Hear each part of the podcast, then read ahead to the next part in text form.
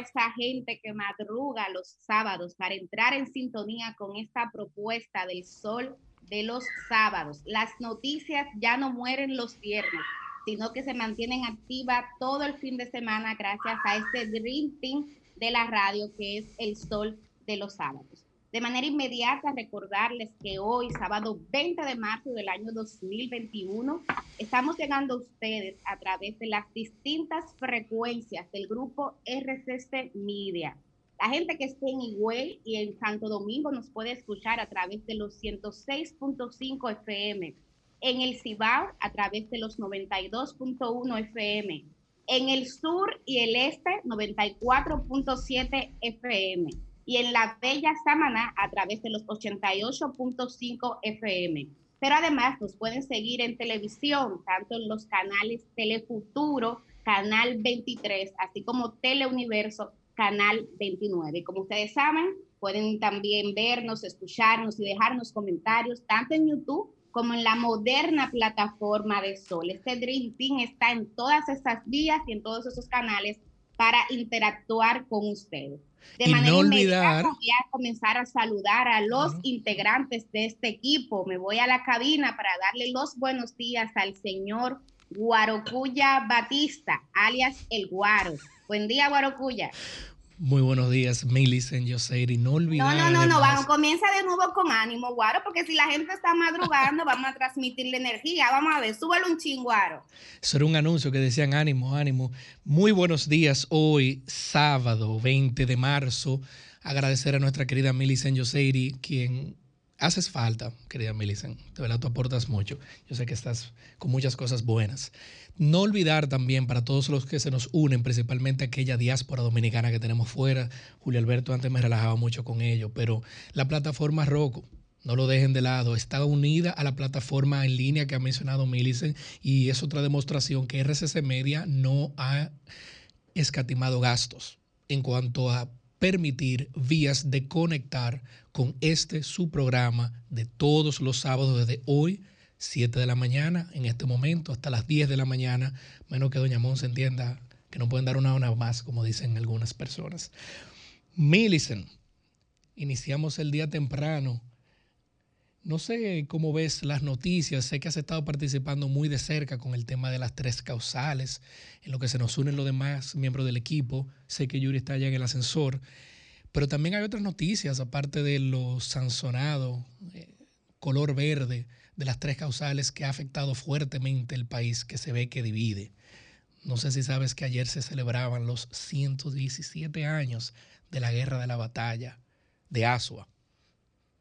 Eso fue antes de ayer, Algo que invito a que todo el mundo que no conoce qué pasó en la batalla de Asua, luego también la famosa batalla de marzo, vaya en internet, busque, sepa dónde peleó menos de un mes después de la independencia, Pedro Santana, Antonio Duvergé. Busquen y sepan por qué hay nombres ya reconocidos como calles, avenidas, parajes, Vicente Noble. Ese nombre no fue un invento. Ese señor fue un capitán que peleó en esa lucha, que ganamos los dominicanos. José el Carmen García, otro que peleó también ahí fue capitán. Averigüen por qué perdió Herard, y a quién le cercenaron y le cortaron la cabeza entre los ateros y peones que dirigía Pedro Santana y familia.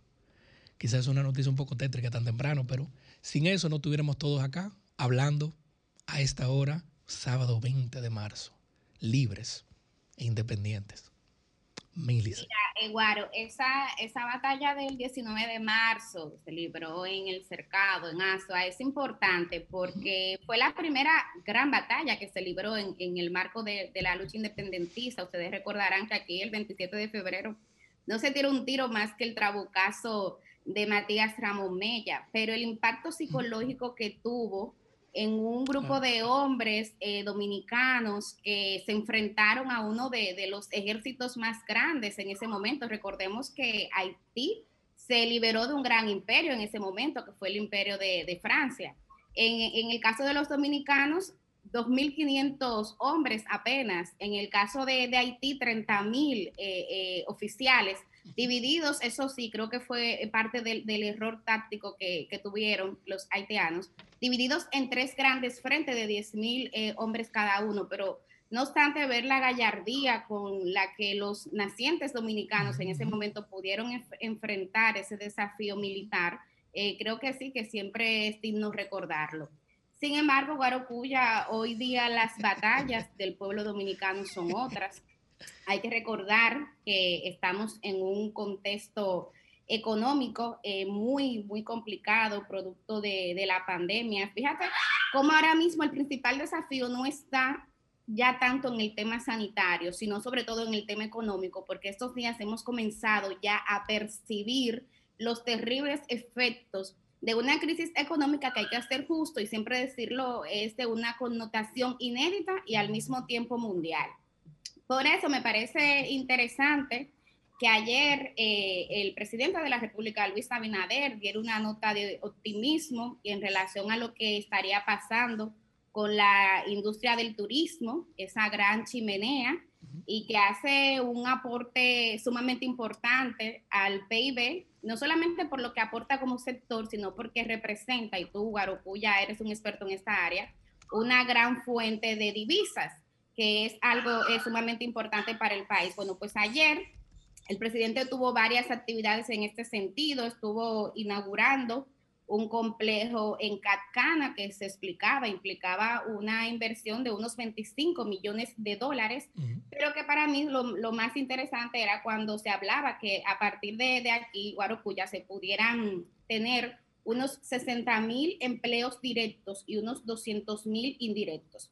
Y yo digo que esto es interesante porque justamente el sector turismo fue, creo que fue el principal sector que ha resultado afectado con el tema de la pandemia, a pesar de que ha sido una de las niñas lindas de este gobierno que se le ha dedicado atención y recursos, no ha sido posible recuperarlo en la dimensión anterior porque es algo que depende no de República Dominicana, sino que depende de mercados internacionales, de un contexto internacional donde justamente las zonas y países que representan y aportan a la República Dominicana la mayor cantidad de visitantes, dígase Europa, dígase Estados Unidos o dígase Canadá, han sido de, las zonas más afectadas por el COVID o en el caso de Canadá, las que más restricciones han tomado. Eh, no obstante, creo que es una noticia importante y positiva, porque eso es lo que necesitamos ahora, poder ir recuperando poco a poco la economía, poder ir recuperando los empleos y poder ir, Guarocuya, generando divisas. Muy importante lo que menciona, solamente acotar algo breve. Hacerle caso a todo lo que nos está planteando ya desde hace seis meses el Banco Central. Es cierto todo cuanto has dicho, que fue uno de los sectores más golpeados por la situación internacional, pandemia o no. Lamentablemente es un sector exógeno, es una exportación de servicios más que otra cosa y no depende de la República Dominicana felicitar eminentemente al sector privado turístico que se ha logrado mantener contra viento y marea. Y la buena noticia que mencionó ayer el ministro de Turismo, David Collado, más que bienvenida de que ya a partir del mes que viene abril se va a estar recuperando fuertemente la llegada de turistas. Tuve la oportunidad hace dos sábados de viajar, hice el programa desde Estados Unidos y le digo algo, hubo sudamericanos que criticaron, mira, pero Orgullo, no se necesita prueba para tú regresar a la República Dominicana. Bien que no se necesite. ¿Por qué? Porque a todo el mundo le medían la temperatura y aleatoriamente elegían personas y le hacían pruebas costeadas por el gobierno dominicano bien hecho por ellos, pruebas rápidas, y era la mejor manera, es la mejor manera de salvaguardar esta importante número uno fuente de generación de divisas en la pandemia. También, mi querida Millicent, creo que es menester darle la bienvenida y los buenos días a mi querida, adorada dama de verde. La veo, tiene tres fines de semana de verde. Eso tiene un significado, asumo yo, Susana Yvette Gotró. Aquino Gotró, no podemos dejar el Aquino, se arman problemas después. Eh, feliz de estar con ustedes, así es, estamos como eh, bien ha señalado Guarocuya de verde por la lucha que nos ocupa de las tres causales eh, y de la cual nos vamos a referir de manera amplia en nuestro comentario del día de hoy. Feliz de estar conectada con toda la gente que prefiere este espacio. Tenemos varias informaciones em, que, a las cuales referirnos más adelante, pero en este momento, eh, aunque tenemos otra noticia que queremos compartir eh, dentro de unos minutos, sí quiero brevemente referirme a el caso de Andrea Celea del juicio que se sigue el próximo lunes 22. Se espera de manera, eh, pues con ansias, el fallo. Ya se han agotado eh, todos los procesos judiciales en la audiencia y demás, y por cuestiones de tiempo, eh, al finalizar esta semana, creo que el día jueves, pues no pudo concluir eh, con el fallo esta, este juicio de fondo. En el caso de la justicia para Andrea Celea y donde se acusa a Gabriel Villanueva, quien en el momento era su pareja, de asesinarla y de lanzarla del cuarto piso, si no me equivoco, de un edificio de esta capital. Así que esperamos el lunes 22 sea histórico para el país y se dé un ejemplo de justicia en República Dominicana. Ojalá. Bueno, en otras informaciones, eh, Susi, bueno, creo que sería prudente que Susi arranque con su información, ya que tanto eh, Guarocuya como yo ya hemos ido. Nos fuimos por la tangente histórica. Señores, Pedro Santana cortó cabeza un día como ayer. Eso bueno, quiere pues. Decir, eso quiere decir que tú eh, no estás de acuerdo con quienes están proponiendo que Pedro Santana eh, sea sacado del Panteón Nacional, un lugar donde reposan restos de personas. Ernesto, ¿dónde estás? Que él fusiló, que él fusiló y mandó a fusilar. Sí, a varias gente. María Trinidad Sánchez se la liquidó el pobre. Miren, Ernesto, me haces falta, lo hemos hablado de ese tema, para que sepa el pueblo dominicano y que se lo diga a la juventud. Joaquín Balaguer Joaquín Amparo Balaguer Ricardo, para desviar la atención de diversos temas que acaparaban la atención del público, decidió, sin ninguna solicitud de organismo alguno, mandar a trasladar los restos de Pedro Santana y familia Marqués de las Carreras hacia el Panteón Nacional. Y hasta el día de hoy todavía estamos discutiendo y debatiendo eso. No estuvo bien, pero ya está ahí. Ya está ahí. Ese hombre tiene 50 años ahí. Él está a 10 metros de María Trinidad Sánchez, que la mandó a matar él. ¿Es verdad? Lamentablemente. Ahora le voy a decir algo. Lo único, lo único que, dejo con este tema, para no quitarle más el tiempo a mi querida vecina y compañera Susi. Pedro Santana y familia fue un hombre vil, un hombre villano, un vendepatria, que por querer ser marqués de una supuesta potencia extranjera vendió la isla, la parte nuestra hacia España, pero ese fue el hombre que más hombres, mano de obra y dinero puso al principio de la batalla y cuando Juan Pablo Duarte y Díez decía, hagamos un gobierno, Santana decía, pero aquí no hay frontera. No, la frontera es en el oeste. Y Santana decía, la frontera en el oeste es donde comienzan a hablar francés. Yo voy a buscar la frontera. Y lamentablemente a ese vendepatria, villano y vil, señor, le debemos la frontera. Él nació en Hincha, hoy eso es Inch de Haití. Pero si no es por él, no tuviéramos nosotros el lago Enriquillo. Y si no por él, no tuviéramos independencia de Ubergey, Maní y de Jabón. Lamentablemente, ese patán. Dicen por ahí, eh, Guarocuya y Susi, la gente que no se escucha, que en términos históricos los hombres y las mujeres se juzgan cómo terminan y no cómo, cómo empiezan. o sea, ese, ese aporte que, que hizo, que hay que decirlo en términos materiales, porque como tú muy bien señales, señalas, o sea, Pedro Santana era un gran hacendado y, aportó dinero y aportó fuerza eh, militar. Recuerden que hace un rato hablaba de cómo un ejército dominicano de apenas 2.500 hombres, parte de los cuales en su gran mayoría estuvieron aportados por Pedro Santana, pudieron eh, batallar con éxito frente al ejército haitiano. A la columna de 10.000 hombres que tuvo eh, y aquí solamente murieron dos dominicanos. Dos dominicanos. Pero eso... ese fue eh, el mismo Pedro Santana que más adelante anexó a España. Ese fue el mismo Pedro Santana que de hecho, en el marco de, la naciente Junta Central Gubernativa, impidió que ideas progresistas y liberales que eran defendidas por los trinitarios no tuvieran éxito, porque desde el principio fue una visión totalmente conservadora. O sea, ese fue el mismo Pedro Santana que no creía en sí en un proyecto independentista. No conservador, racista. ¿Tú te, ¿tú te acuerdas un artículo que tú escribiste que se llamaba Soy Negra? muy bueno hace varios años. Pedro Santana fue el primero que se peleó y arengó a la gente del Cibao con cuarto para decir que esa Junta Central Gobernativa que no podía asumir eh, Sánchez.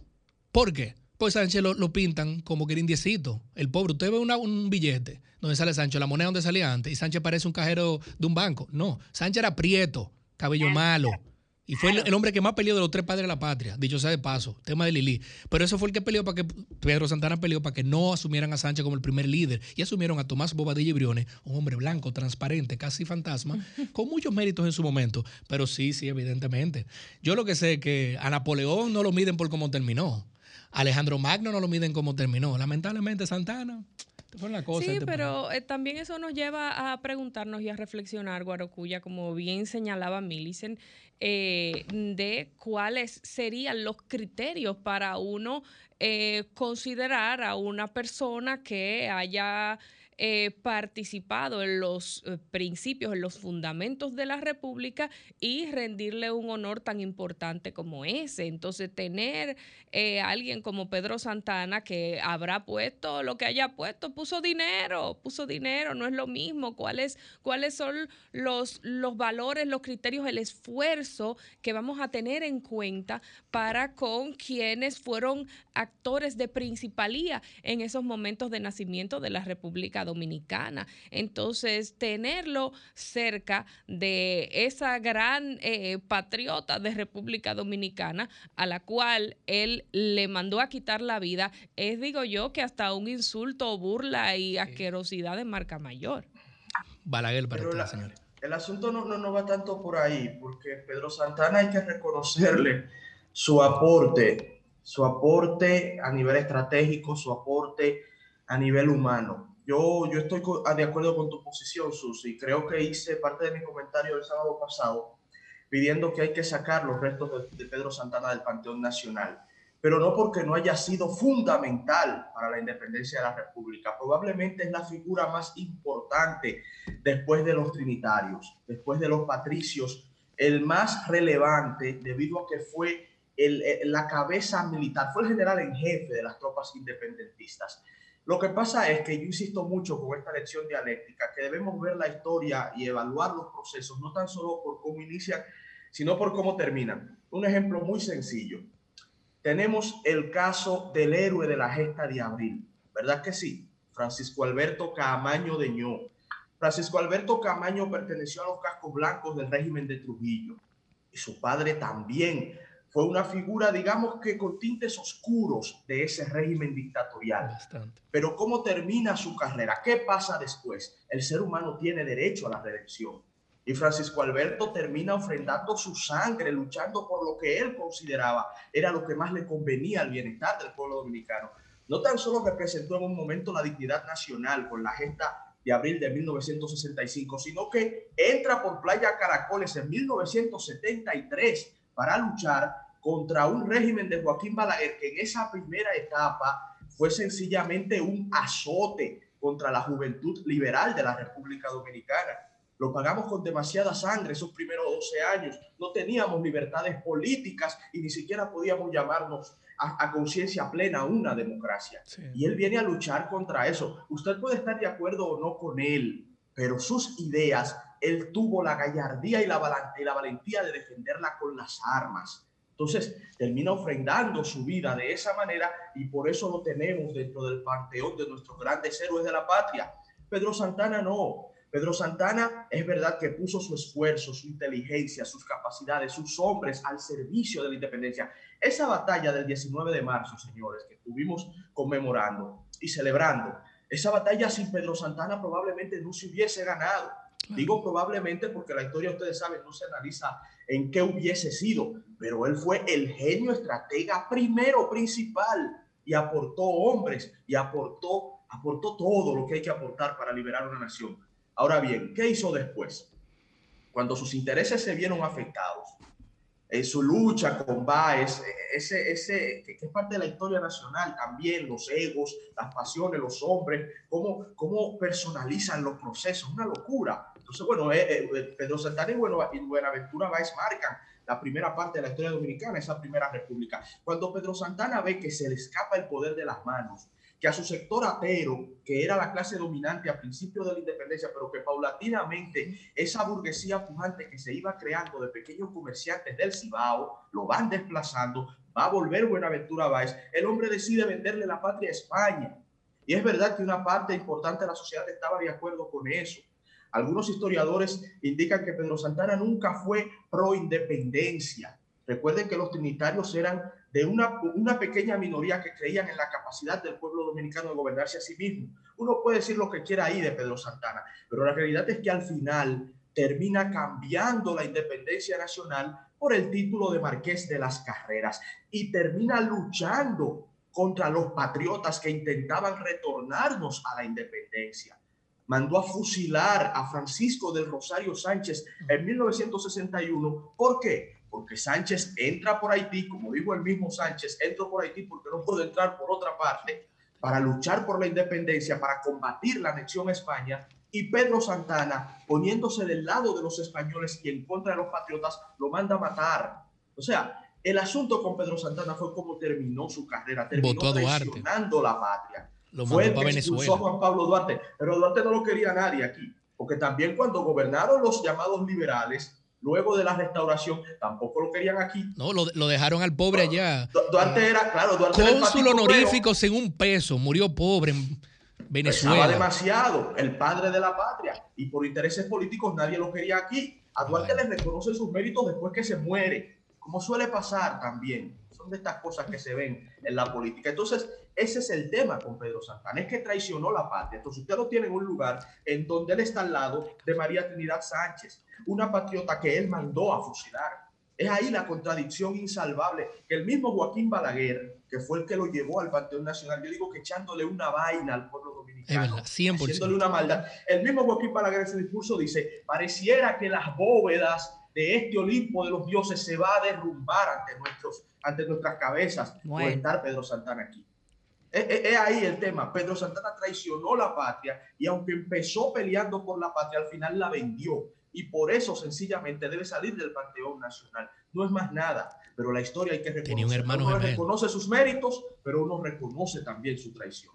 Así es. y ya en cuanto a las noticias que comentamos siempre en esta parte del espacio, cambiando de tema, quiero eh, hablar sobre una información relacionada con la UNESCO, que es la Organización de las Naciones Unidas para la Educación, la Ciencia y la Cultura, porque el embajador de República Dominicana, representante de nuestro país ante la UNESCO en Francia, pues estuvo dando unas informaciones y eh, haciendo entrega de 10 de los primeros 50 robots donados por la UNESCO para eh, los estudiantes más pobres del país, que son los del sector público y estos 10 de 50 robots se utilizarán en la enseñanza de la ciencia básica y la microciencia de los estudiantes de primaria y secundaria. Andrés Luciano Mateo Martínez, que es el nombre de nuestro embajador dominicano ante la UNESCO en eh, la nación eh, francesa, explicó que estos 50 robots son parte de unos programas que eh, realiza la UNESCO para reducir la inequidad en diferentes conocimientos en materia de ciencia en países como eh, el nuestro y en contraposición a países más desarrollados. Es buscando que con ciertos pequeños pasos la República Dominicana vaya caminando hacia cerrar esa brecha en materia de conocimiento, en materia de desarrollo, en materia de aprendizaje, en materia de ciencia, que es tan importante, tanto que nos quejamos en nuestro país de que hacen falta más estudios, más investigaciones, que hacen falta que las universidades tengan eh, más centros de desarrollo investigativo y que se puedan realizar pues una serie de estudios más complejos relacionados a diferentes temas que atañen a la, población, a la ciudadanía, pero sobre todo que los países que tienen un mayor nivel de desarrollo casi siempre tienen un amplio desarrollo de la ciencia y de los estudios a ese eh, nivel de conocimiento. Entonces se van a impartir en República Dominicana a través del Ministerio de Educación junto con la UNESCO un curso de ciencia para los maestros que van a aplicar estos robots en el proceso de enseñanza-aprendizaje. Esto es importante porque eh, de nada nos sirve tener los equipos, tener los robots, los aparatos, si ni siquiera el maestro sabe cómo manipularlos. Esas inversiones que se realizan en las diferentes instituciones, siempre es bueno velar porque no solo tengamos las eh, infraestructuras, los equipos y demás, sino que puedan ser útiles y que puedan ser funcionales, porque más vale algo aprendido sin eh, tantos requerimientos o sin tantos eh, pues aparatos modernos si se sabe utilizar bien a tener toda la maquinaria, tener todos los procesos relacionados con la industria y no poderlos utilizar.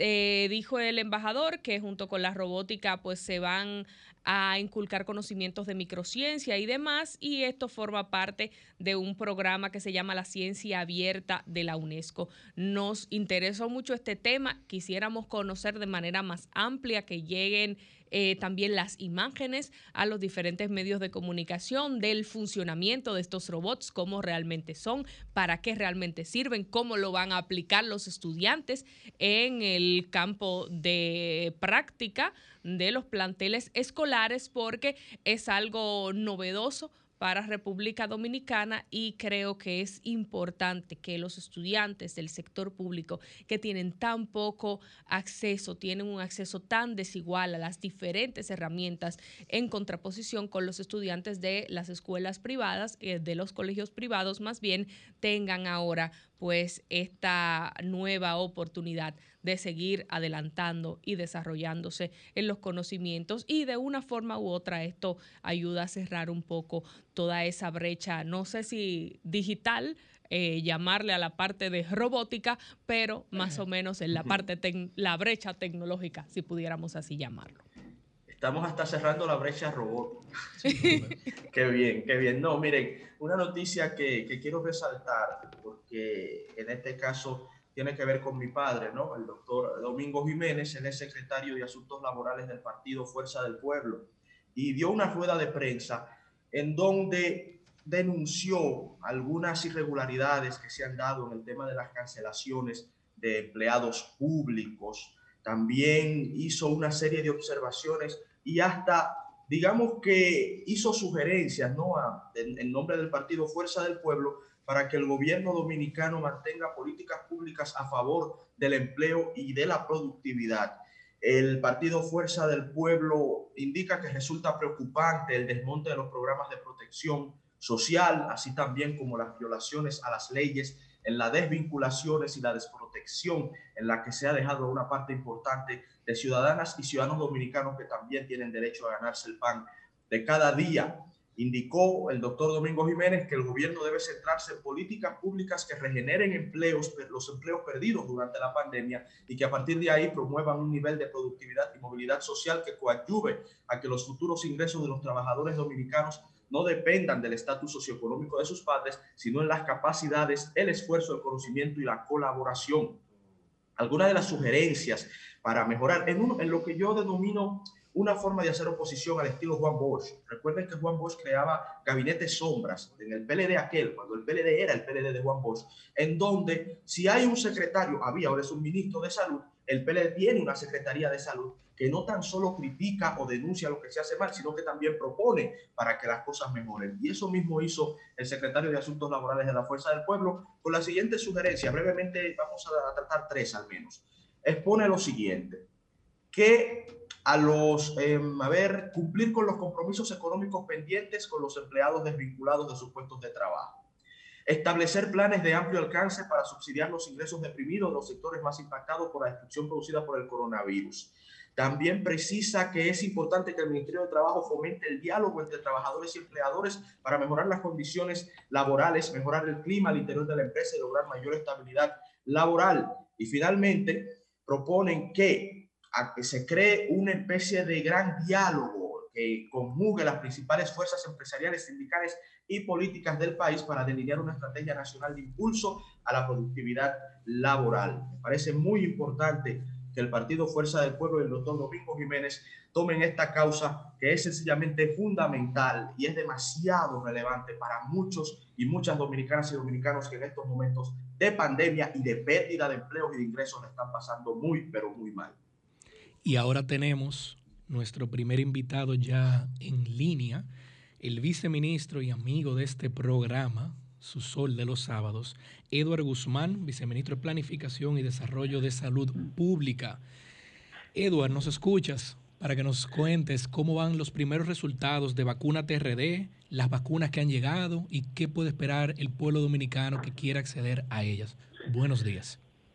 Buenos días a todos ustedes, a todo el equipo de, del Sol los Sábados y todos los oyentes de su programa. Edward, ¿cómo va este proceso de vacunación? ¿Ha habido situaciones con las vacunas que entendemos ya se han ido subsanando eh, y se han realizado pues todos los aprestos y procesos del lugar para continuar con este proceso? Actualízanos, por favor, tú que estás más de lleno y es entre tus competencias el rigor de todo este proceso. Sí, mira, Susi, hoy en día tenemos más de 700 mil personas inoculadas con su primera dosis, eh, personas de primera línea de salud, el personal docente, mayores de 68 años, ya han acudido a los diferentes centros a vacunarse. Como ustedes saben, esta semana recibimos un millón de dosis más de la vacuna Sinovac y una donación de 50 mil dosis de la vacuna Sinopharm, que con esas vacunas serán eh, vacunados la policía. A partir del 24 de, este mes iniciará la inoculación de la segunda dosis de todas las personas que se colocaron la vacuna de Sinovac. Eh, eh, se sabe que Sinovac tiene una, un gap de 28 días entre la primera dosis y la segunda. Y se habían vacunado personas con AstraZeneca, Covishield, pero esta, esta vacuna tiene una diferencia entre una y otra de ocho semanas. Entonces, la vacunación para segunda dosis va a ser el principal fuerte de esta nueva eh, nuevo cargamento de vacunas que nos han llegado o se va a seguir vacunando docentes, por ejemplo. Sé que algunos eh, habían expresado dentro de diversos grupos del ADP que se habían quedado sin vacunas para poder ser inoculados?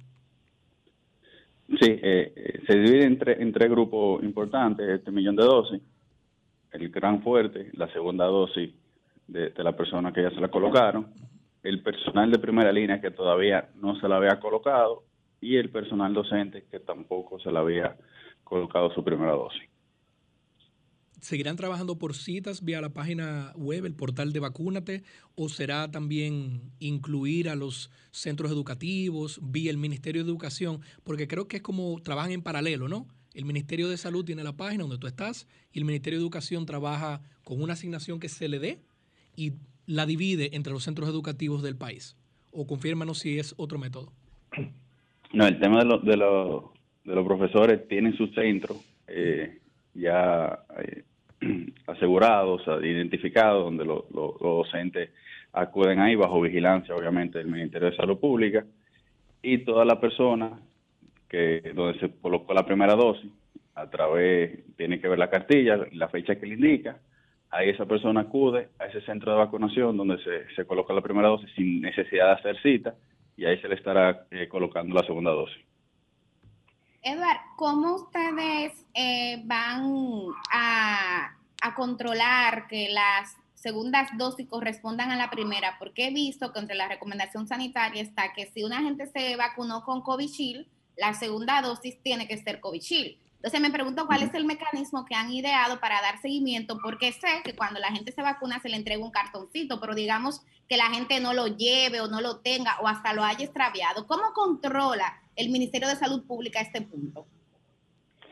Mira, de dos maneras. Primero, obviamente, el tema de, la tarjeta física, pero también todas esas tarjetas se han digitalizado en un sistema interno donde el personal de, salud tiene el acceso a, la información y a corroborar que esa persona le corresponde la segunda dosis. La tarjeta de vacunación física también te dice eh, qué tipo de vacuna se colocó y de qué tipo de vacuna que se necesita la segunda dosis.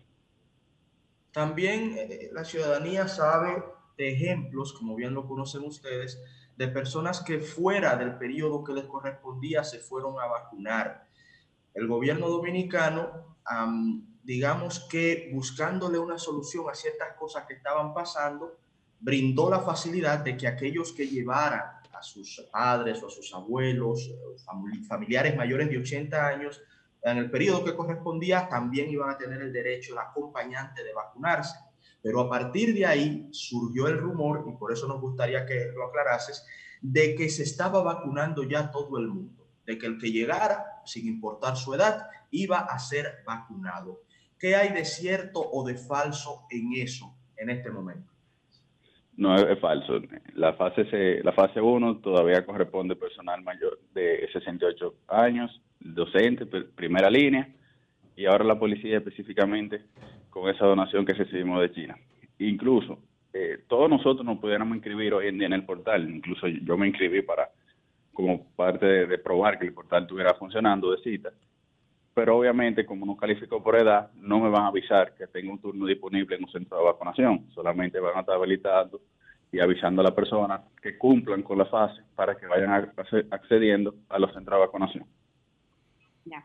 Tengo otra pregunta, Eduard, que más que pregunta es al mismo tiempo una preocupación con Semana Santa. O sea, estamos viendo el comportamiento mundial del COVID eh, y ya son varios los países que están registrando aumentos, que inclusive están volviendo a, tomar restricciones más serias con la movilidad. En el caso de República Dominicana, ¿cómo las autoridades van a garantizar que no tengamos un tercer rebrote o una tercera ola a partir de Semana Santa? Mira, bueno, ya salió la modificación del decreto, que sí lo que modifica específicamente para Semana Santa con el horario de toque de queda es el Viernes Santo, porque sábado y domingo se mantiene prácticamente igual con su horario que hoy en día. Eh, y obviamente con la limitante del expendio de, alcohol. Eh, tratar de, incentivar a que la población no relaje, eh, que siga utilizando su mascarilla, que el distanciamiento físico lo respete, eh, reforzando la seguridad en los balnearios que, estarán disponibles. Ayer, si, vieron en la prensa, la Defensa Civil cerró unos 250 balnearios, también como medida de precaución contra la aglomeración de personas. Y en los lugares donde acudan más personas, forzará toda la vigilancia. También exhortando a, a la Iglesia Católica en este caso, también a las personas que van a la playa, que a los diferentes lugares que visiten traten de respetar eh, la norma de distanciamiento. Perfecto. Bueno, pues sí, sí mis compañeros, eh, no sé si tienen alguna otra pregunta, chicos. Sí, una última pregunta para antes de dejar a Edward. Solo retomando el tema de la vacunación.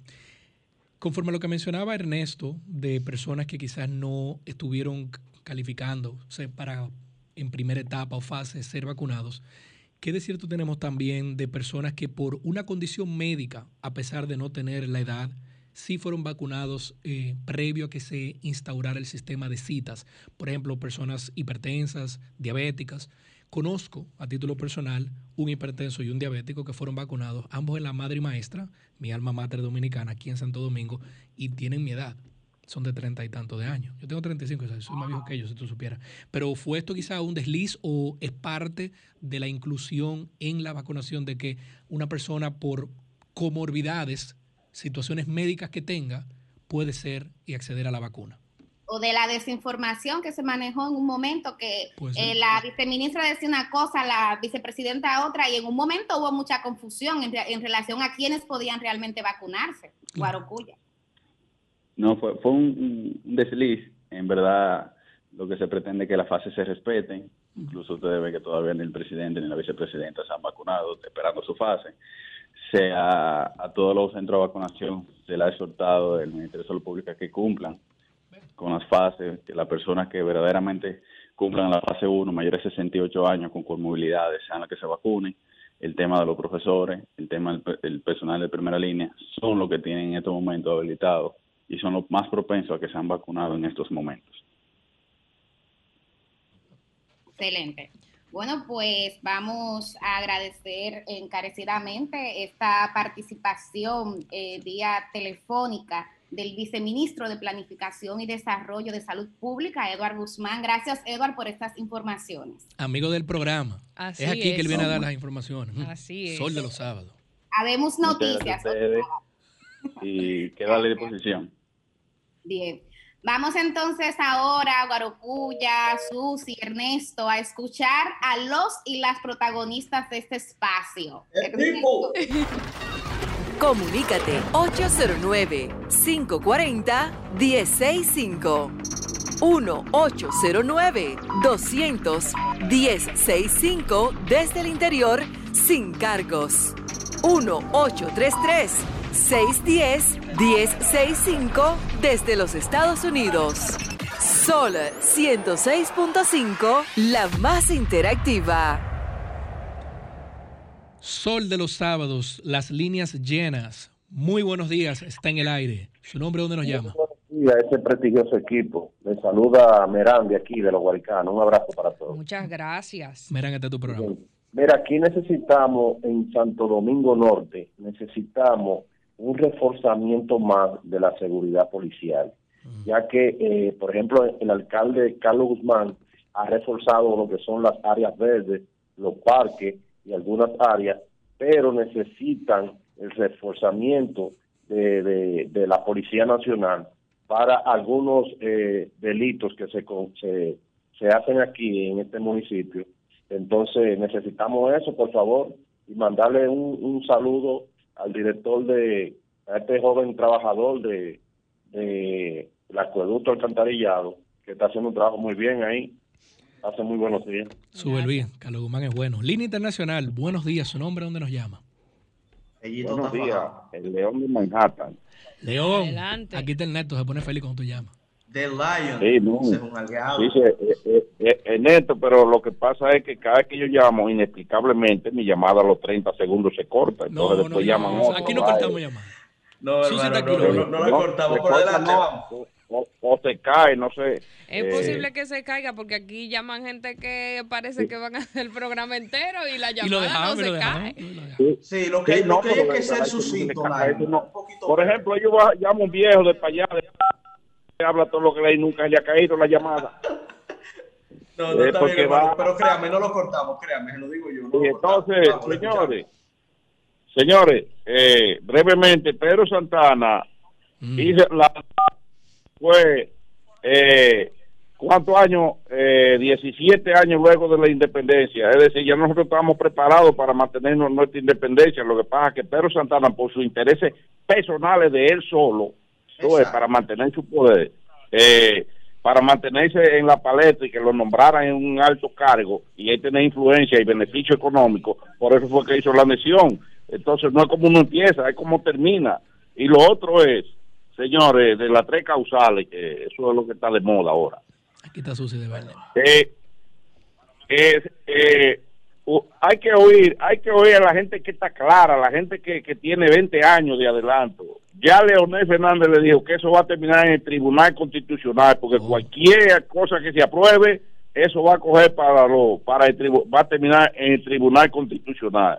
Y sobre eh, las tres causales, por ejemplo, cuando una dama es violada, ya va a tener, va a tener un trauma para toda su vida. Pero si eh, hay, hay la opción de que dama violada use la patilla del día después, pero si en el caso de que quede embarazada, va a tener el trauma de la violación, pero si eh, se produce un aborto, también va a tener la culpa de que asesinó su propio hijo que estaba en el vientre para toda su vida va a tener esa culpa. Buenos días. De eso, de ese punto nos vamos a referir en nuestro comentario para que vean que no todos los casos son así. Buenos días, hermano, lo escuchamos. Buenos días, ¿cómo de dónde, por favor? Dionisio de Duvergé. Ay, Dionisio de Duvergé, hermano, díganos. Siempre ardía con ustedes, siempre. Oye, mi hermano, dos, temas tengo. Usted abrió un tema muy importante con respecto a la historia, a la historia patria. Así es. Educación va a tener que tomar medidas gracias con respecto. Hay que llevar historia patria a la, a, la tabla de la escuela, que es lo más importante. Cuando yo estudiaba, eh, eh, uno tiene la historia patria, había una galería de todos los presidentes y los, y los, y, los nacionalistas. Ya eso no existe, porque la nueva generación no conoce eso. Pero por otra parte, tengo para informarle, le voy a decir con responsabilidad. Pero ¿a dónde está, dónde se ha metido Pompeo? Que Pompeo cuando vino a las elecciones habló mucho, mucho, mucho de lo que dice y la gente se aplaudía lo que Pompeo había dicho. Ahora, Sí, sí, si el gobierno, oye, oye, oye, si el gobierno pasado no hubiera hecho las relaciones con China, que sea nosotros hoy, y Estados Unidos ni siquiera puede donar un cc de, de, de, vacuna a este país. Entonces, date cuenta que el dominicano olvida rápido. Suerte a China, si no si China existió, nosotros hubiera estado ya, ya, ya, eh, ya la pudredumbre automáticamente. Que pase buenos días para todos. Gracias por su llamada. Líneas llenas, muy buenos días. Buenos días, su nombre, ¿dónde nos llaman? Sí, buenos días. Habla Rafael Almonte, Santo Domingo Norte. Adelante. Adelante. Sí, mira, eh, yo, yo sin querer ser economista ni nada parecido, yo estoy de acuerdo con el, la otorgación del 30% o un porcentaje de, nuestros fondos. ¿Por qué? Por lo siguiente, señores. Yo he escuchado a algunos sindicalistas diciendo que se oponen a, porque están preocupados por la vejez, porque eso está destinado para un para un para un fin, pero señores, la ley no va a obligar a nadie que vaya a buscarlo. Yo voy porque yo estoy interesado y quiero hacerlo. ¿Me va a entender? Ah, que afecta a la economía. Ese es otro punto. Pero ¿cuántos millones de pesos eh, eh, entran a la economía eh, por concepto de, de sueldo 13 en diciembre? 117 mil millones de pesos. Entonces, eso no afecta a la economía. ¿Me va a entender? Ah, que está destinado a un fin porque es para la vejez, pero yo te voy a hacer una pregunta a ti. Si tú estás haciendo un plan de vida con tu esposa, que vas a construir una, que, que piensas comprar una casa, ¿verdad? Y estás ahorrando todos los años para eso, y se te presenta una enfermedad catastrófica a un hijo, ¿tú no vas a usar esos fondos? Me pregunto. Les escucho por el aire, muchas gracias. Muy buenos días. Nunca hipoteca su futuro. Su nombre, ¿dónde nos llama? Bueno, tú ya como economista se ha referido al tema. Yo me he referido al tema. Bueno, lo haremos después de nuevo. Adelante, hermano. Sí, sí. Buen día, equipo joven de Centro de los Sábados. Adelante, su nombre, ¿dónde nos llama? Adelante. Bendiciones para todos. Eh, para, decirle, para decirle a Ito que nos pague las prestaciones laborales, que nos canceló todo el 31 de octubre, 5 mil empleados y no nos da fecha para no nos va a pagar las prestaciones, por favor. Ahí está el llamado. Y lo mencionabas tú, Ernesto, muy triste. muy, buenos días, nombre, ¿dónde nos llama? Sí, buena. Sí. ¿Cómo se sienten jóvenes? Bien. Estamos vivos, sueltos y sin expediente. Y esperando la otra causal. Eso es importante. Esa rueda, esa rueda de prensa de las fuerzas del pueblo defendiendo, yo defendiendo todo lo que tiene que ver con la empleomanía y defendiendo... A los trabajadores, a los trabajadores de los trabajadores, defendiendo las cosas que se hagan de manera correcta. Sí. Que el gobierno que el gobierno cumple con su responsabilidad. Yo no sé por qué, por qué ha surgido críticas. El origen de la fuerza del pueblo fue para luchar por la gente.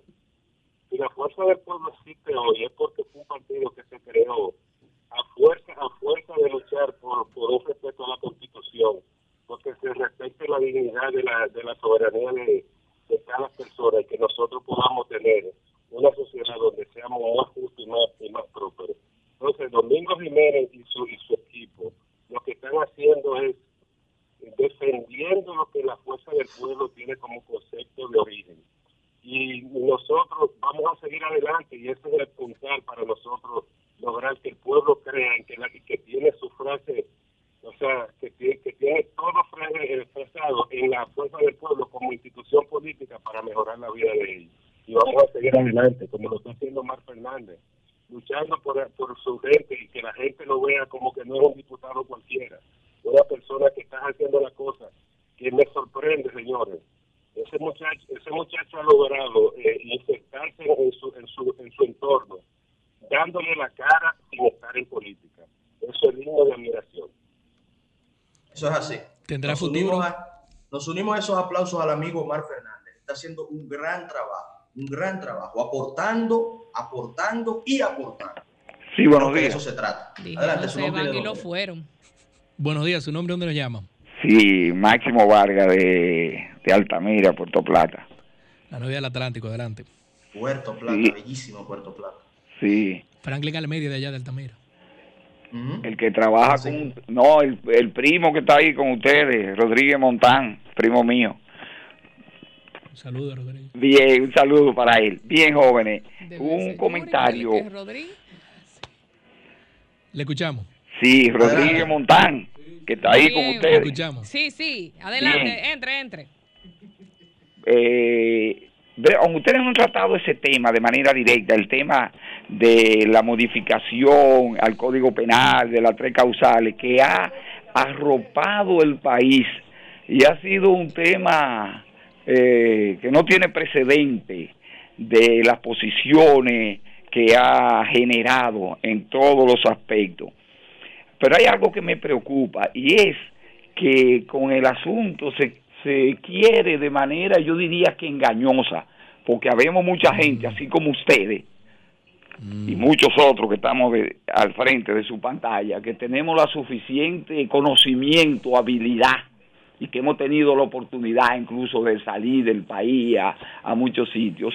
Y se quiere decir como si este país tuviera dos millones de, niños eh, que nacen por violación, por incesto, y eso es escandaloso, que se pretenda eh, como, como meter por ahí el asunto. Creo que eso puede aprobarse en un momento dado, aunque no soy directamente de esa línea, pero lo que sí sucede es que hay dos millones y más de niñas en el país teniendo hijos y que es una práctica de menores o casi menores y lanzando hijos y la población ha aumentado de manera escandalosa en el país, que tenemos un rating mayor que, que, el promedio de América Latina de cualquier país de, una cantidad enorme de hijos, pero que no se va a solucionar con el aborto, eh, provocándole aborto de una manera escandalosa.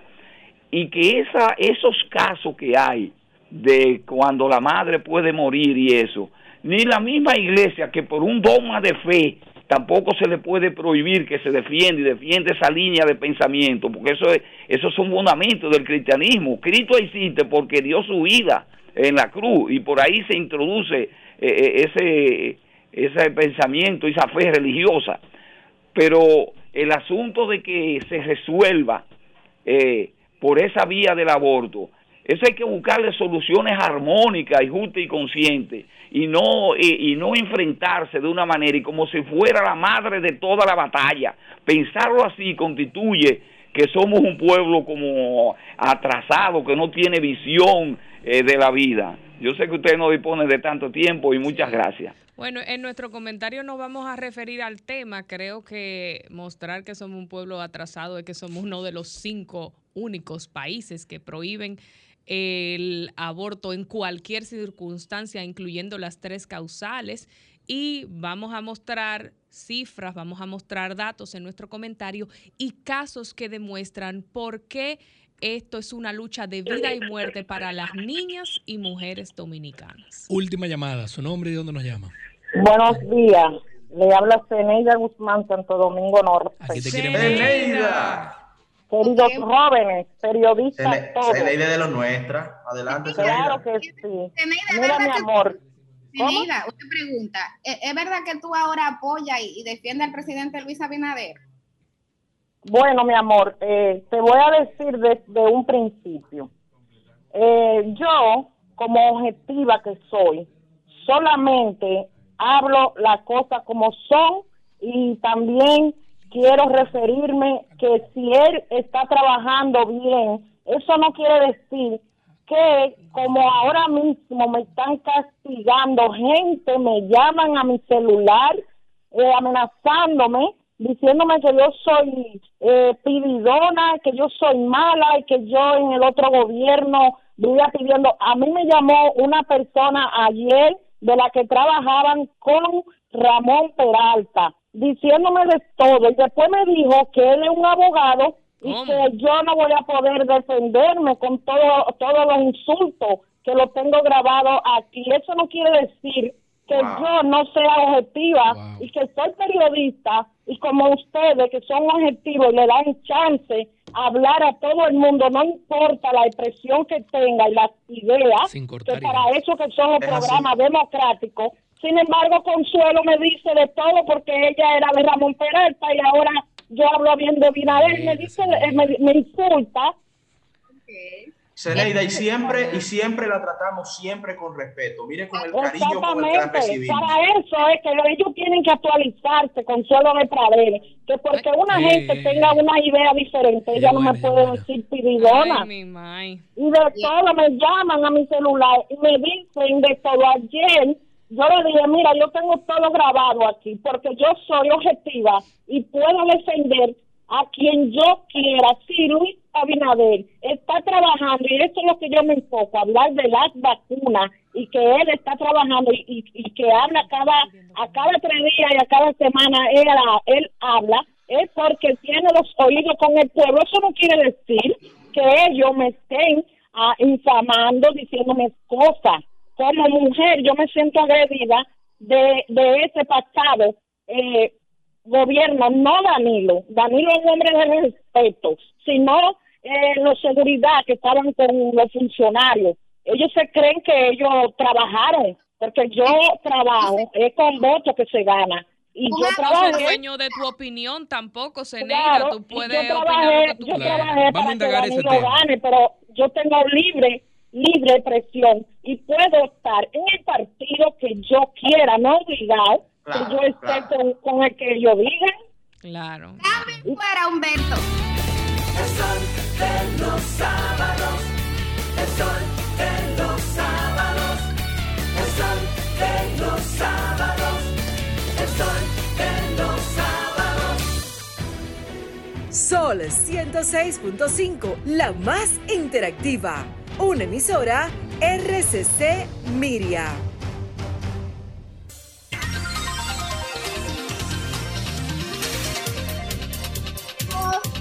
en este sol de los sábados, aquí con el Dream Team de la comunicación, Guarocuya Batista, Susi Aquino Gotró, Ernesto Jiménez y una servidora, Milicen Uribe, hoy dando la cara, dándolo todo por nuestro equipo de compañeros, compañeras. Y bueno, cuando son las 8 y un minuto de la mañana, es pertinente iniciar temprano la ronda de comentarios, como de costumbre lo haremos de mano de nuestro abridor estelar. Nos referimos a Guarocuya Batista, alias El Guar. Muy buenos días, Milicen. Me hace falta cuando me decías el abridor estelar. Por eso me he quedado y me voy a quedar, pretendo quedarme como el primer comentarista. Vamos a solicitarle, dado que tenemos eh, unos 7, 8 minutos, a que mi querida compañera Susi y Beth, cuando tengamos ya los 7 minutos, me haga una seña, como la tengo aquí al lado. De acuerdo. Claro que puedo ir para allá. Llovita, mi querido Joan Núñez, por favor, coloquemos para tratar brevemente tres temas de ultra y suma importancia para los que nos escuchan. Vamos a colocar la imagen de Fox News, está en inglés, es un titular del día de ayer que le quiero compartir a todos ustedes, los que nos escuchan y nos visualizan. Les traduzco libremente. Este es un titular del día de ayer, 19 de marzo, viernes 19 de marzo de Fox News, en el cual se indica que el COVID se va a ir de los Estados Unidos para abril o mayo debido a la vacunación y a la inmunidad de grupos. Esto lo dice uno de los miembros de la CDC, el doctor Marty Macari. Si un país, grande o pequeño, ejecuta exitosamente un programa de vacunación, guste a quien le guste, el COVID se va se aguanta, se elimina y se marginaliza hasta un pequeño porcentaje que podemos vivir con él. No se va a ir completamente. Será como una gripa, que es temporal, tendrá variantes, pero en la República Dominicana no tenemos historia de vacunarnos contra la gripe de temporada. En los países desarrollados sí. Es algo que debemos de adquirir y por ende debemos de apoyar, nos guste o no, sea nuestro color favorito o no, por el bien de la economía dominicana y del futuro de todo nuestro país, debemos todos de querer que el sistema de vacunación de vacuna TRD funcione. Aunque no sea mi color preferido, yo debo de querer como dominicano de desearle lo mejor al equipo completo que el gobierno dominicano tiene dirigido para vacunar. Así que por favor, pueblo dominicano, aportemos a como usted pueda. Yo sé que la vacuna es un tema un poco controversial, pero hagamos lo posible, lo posible por no dejar de lado nuestro país. Vamos luego a tratar un pequeño y segundo tema que lo hemos comentado anteriormente.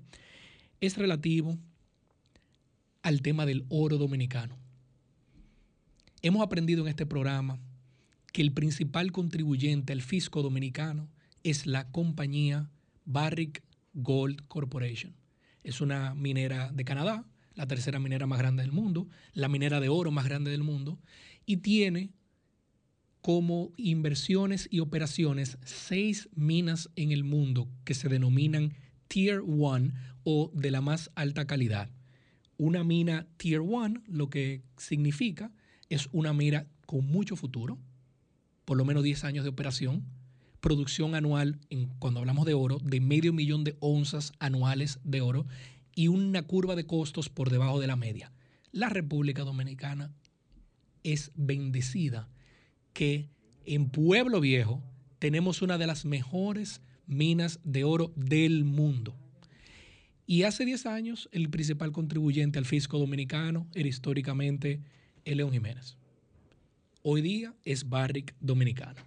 Vamos a pedirle para actualizarlos a ustedes dominicanos sobre esta gran inversión con información pública, pero que es de difícil acceso. Vamos a pedirle a Llovita que nos coloque el, el mapa que tiene como un camino en el medio. Esto es un futuro de inversiones hacia el clima, para cuidar el clima. Miren, Barry Gold hace dos días publicó su reporte anual del año 2020. Yo, su servidor Guarocuya, tengo acceso a él, es público, porque usted tiene que pedirlo, debido a que yo soy probablemente el accionista más pequeño que tiene Barrick. Yo compré dos acciones. Como soy dominicano, puedo tener una cuenta correcta en Estados Unidos. Yo compré dos acciones a un precio de 50 dólares y por ende me llega este reporte. El reporte anual 2020 de Barrick Gold indica, si pueden ver este pequeño mapa, vamos a focalizarnos donde dice 2021 dice al fondo 2021, Pueblo Viejo cambia su fuente de energía, República Dominicana, y va a ahorrar 127 mil toneladas de CO2. Esto es lo que se conoce como la reconversión de Quisqueya 1, la planta que le genera electricidad para Pueblo Viejo, cambiándola de diésel, un fuel oil muy contaminante y caro de por sí, hacia GLP, gas licuado de petróleo. Y eso se está haciendo. Eso es un avance que, está, que se, está haciendo allá en Pueblo Viejo, en Cotuí. Ahora, quiero llamarle la atención poderosamente al el tercer acápite que muestra esta imagen, donde dice que para el 2025, Pueblo Viejo Dominicana, esto no es información pública, así que quizá le estoy matando el gallo en la funda a la pobre Juana Barceló, pero para el 2025 Pueblo Viejo Dominicano va a instalar una planta de energía solar. Esto está anunciado para sus accionistas como parte de la lucha de proteger el medio ambiente. Pero lo que queremos haber dicho es que no hemos contemplado, ahora que se habla de Punta Catalina, ahora que se habla de la renovación de la matriz energética y el tema verde, que siempre está de moda, la compañía más grande dominicana y que más impuestos paga el fisco para el año 2025 estará instalando una planta de energía solar. No tenemos a mano todavía la cantidad de generación, pero esto es una noticia sumamente importante. Es una noticia que entendemos va a impactar positivamente tanto la matriz energética como la concepción que tenemos de Barrick. Recordemos que históricamente Barrick, los pobres canadienses llegaron acá a lidiar con el problema que dejó la Rosario Dominicana. Todos esos hoyos, todos esos problemas de salud y los problemas medioambientales que había en Cotuí. Estamos hablando en Mejita, estamos hablando en Moore. En todos esos lugares se debían a que el gobierno dominicano por 30 años irresponsablemente permitió que la Rosario Dominicana explotara y no cuidara el medio ambiente. Y esto me trae a la última solicitud Llovita, por favor, unos dos párrafos que están en inglés. Vamos a hacer un intento de traducción libre. A los que nos escuchan y nos ven, esto es también del reporte anual 2020 publicado hace dos días de Barry Gold. Esto habla sobre los planes que tiene Barry Gold y les dice a sus inversionistas y accionistas para América Latina y el Pacífico. Recordemos, la mina dominicana es la más grande de América Latina y el Pacífico. Ok, vámonos al segundo párrafo. Se los traduzco. Dice, inmediatamente adyacente a la concesión minera de Pueblo Viejo, es decir, Cotuí, estamos obteniendo una importante parcela de tierra como parte de la expansión de Pueblo Viejo, lo cual ya se ha anunciado. Esta inversión va a permitir desarrollar al sureste del hoyo Moore, el más grande donde se está sacando, extrayendo el oro, etcétera, etcétera. También eh, reminiscente a Montenegro, es el segundo hoyo. Pero esto es lo importante, última cita, última oración. Más adelante, en otros lugares de República Dominicana, hemos evaluado tres distritos mineros nuevos y estamos en el proceso de aplicar y de consolidar los títulos, permisos y tierras de dos de ellos. Es decir, aquí va a haber minería por un tubo y ocho llaves. Porque estamos viendo que hace dos días Barry Gold, la empresa que más le paga al fisco dominicano, le dice a sus inversionistas y accionistas, yo le traigo una información porque yo soy el más chiquito de todo ello, le dice, para que sepan, en Dominicana estamos viendo tres otros distritos, eso fuera de Cotuí, y estamos ya consiguiendo los permisos y los títulos de tierra de dos de ellos. Quizás le estoy matando el gallo en la funda. Doña Juana está haciendo un muy buen equipo. Esa es Juana Barceló, la presidenta de Barrigol Dominicana. Aunque ellos no los han anunciado, yo quiero darle a ustedes esa primicia porque eso significa mayores ingresos para el fisco dominicano, eso significa mayor desarrollo. Y mientras sea minería responsable, que es la que se está llevando a cabo, no podemos acusarla de ser maligna. La minería responsable existe y la estamos viendo. Eso lo que significa es potenciar el desarrollo corto y mediano plazo en la República Dominicana. Y vamos terminando con esto. ¿Por qué mencionamos tanto Barrigol? Porque Barrigol es de todos. Barrigol otrora era el Rosario Dominicano, luego más. Y tuvo una serie de inversiones, Newmont, Placer Dome, que quisieron echar hacia adelante ese proyecto solamente hasta que llegaron los canadienses. Y luego de haber firmado un contrato por el presidente Leonel Fernández, luego de haber sido reformulado y renegociado por el presidente Danilo Medina, es que tenemos una situación positiva totalmente en cuanto a los ingresos y la participación que Barrick da. Barrick se cuida mucho, mucho de promover el desarrollo allá mismo en su zona. Solo para que tengan el dato, y con esto terminamos Barrick. La producción el año pasado de oro de la República Dominicana vía la Barrick fue de 903 mil onzas de oro. El precio del oro promedio fue de 1.770 por onza. El año pasado antepasado fue de 1.393 y hace dos años fue de 1.268. Es decir, Barrigol está produciendo más oro con un precio del oro mucho más alto debido a la situación internacional de pandemia. El oro es una reserva de valor. La gente le huye muchas veces a los mercados, a la inestabilidad y va a lo que conoce, metales preciosos. Y el oro históricamente es el principal de estos. Pero lo más importante es que el costo de extracción de onza de oro en la República Dominicana all in, como le llaman, incluyendo ya todos los gastos, hasta los salarios están puestos ahí, es de 660 dólares. Entonces hágase pueblo dominicano el siguiente cálculo. Google, busque en redes. Precio del oro hoy día. Si está por encima de 660, el país gana. Porque en ese diferencial hay un porcentaje que se paga aquí al fisco. Y vamos a seguir viendo eso. Y con esto terminamos. Pueblo dominicano, las vacunas, hay que apoyarlas por el desarrollo económico. Pueblo dominicano, Barricol, hay que apoyarlo por el desarrollo dominicano. Y pueblo dominicano, a Pedro Santana, yo no sé si hay que apoyarlo. No quiero ser santanista ni antisantanista. Pero lo que sí les puedo dejar dicho es, hoy somos libres por una serie de individuos e individuos que dieron su vida por este país y no son reconocidos como se merecen. Algunos buenos, otros malos. La concepción de los tres padres de la patria, aunque fueron tres individuos sumamente merecederos, fue una concepción política, creada de momento, sin mucho análisis, durante el gobierno cuasi dictatorial de Ulises Heró Lili. Aquí tenemos mucho más que ellos. Aquí debemos de aprender de María Trinidad Sánchez, debemos de aprender de Concepción Bona y debemos de asumir que Luperón también fue un padre de la patria. Muchas veces se le llama el cuarto. Y para bien o para mal, mucho de lo que tenemos se lo debemos a la gallardía y el pleito de Pedro Santana y familia. Sepan ustedes que en los libros de historias haitianos a Pedro Santana lo pintan como el más grande villano dominicano y lo pintan en sus libros de historias como el dominicano que más haitianos mató de su propia mano. Santana famosamente andaba con un machete en el costado derecho y un colín en el izquierdo y varias veces en batallas como la de las carreras cercenó, cortó cabezas de líderes haitianos.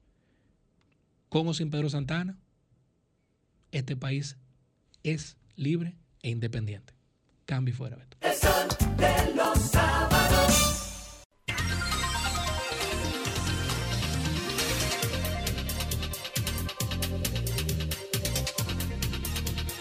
14 minutos minutos de la mañana. Es momento de esperar y de escuchar uno de los comentarios más esperados, porque ha prometido referirse a uno de los temas que ha dominado la opinión pública en estos días. Nos referimos al comentario de nuestra compañera Susi Aquino Gotro. En su sordera nadie quiere escuchar.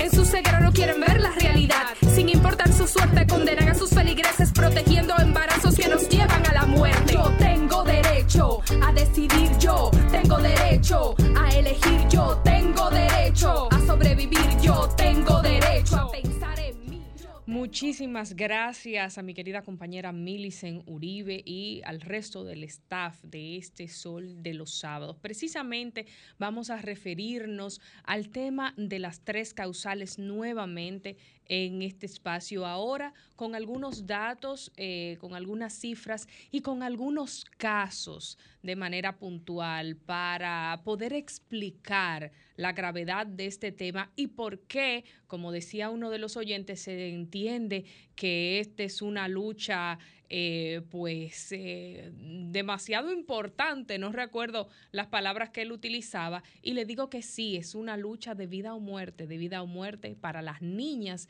y mujeres de este país. Ya cumplió una semana el campamento de las tres causales frente al Palacio Nacional y ayer recibió el apoyo formal del Colegio Médico Dominicano en la voz de su presidente Waldo Ariel Suero, quien a nombre del Colegio Médico estuvo visitando el campamento y estuvo dando su apoyo a las tres causales y dio su parecer eh, de los avales de manera breve desde el punto de vista médico de cada una de las causales.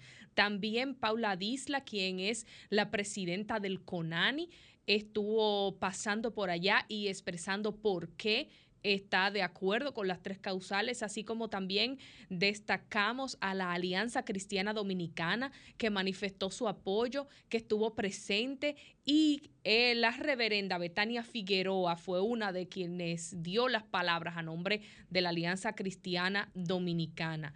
45 dirigentes peledeístas en el día de ayer, entre ellos al menos 35 miembros del Comité Central del Partido de la Liberación Dominicana, ofrecieron una rueda de prensa desde el campamento de las tres causales. Importante esto desde el punto de vista de la renovación de liderazgos que debe debe tomar un paso al frente y dejar ese miedo y, esa, y esos conceptos tradicionales de eh, asumir de que hay que esperar que los mayores del partido dicten eh, cuál va a ser un parecer al respecto. No, si usted está de acuerdo con una lucha, pues debe manifestarlo, debe manifestarlo. Y así lo hizo. Felicitar a nuestro compañero Yuri Enrique Rodríguez, quien fue parte de los eh, que públicamente se manifestaron allí, así como diferentes dirigentes del PRM que han estado participando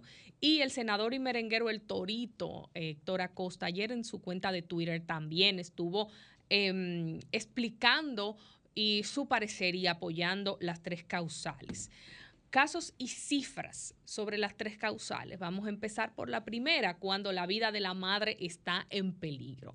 Vamos a hablar de unas declaraciones que dio el doctor Mario Lama, director del Servicio Nacional de Salud, el 4 de febrero del 2021, así lo relatan los periódicos, donde señaló que la mortalidad materna en República Dominicana se incrementó en un 20% durante el 2020 en el país. Y aunque hay muchos factores que intervienen en la mortalidad materna, es importante tomar en cuenta que no siempre es posible salvar las dos vidas. Por eso el argumento de que salvemos las dos vidas no aplica a este caso, porque esta causal es para cuando el médico ha intentado todo lo posible por salvar a la madre y al bebé y hay que elegir por una de las dos.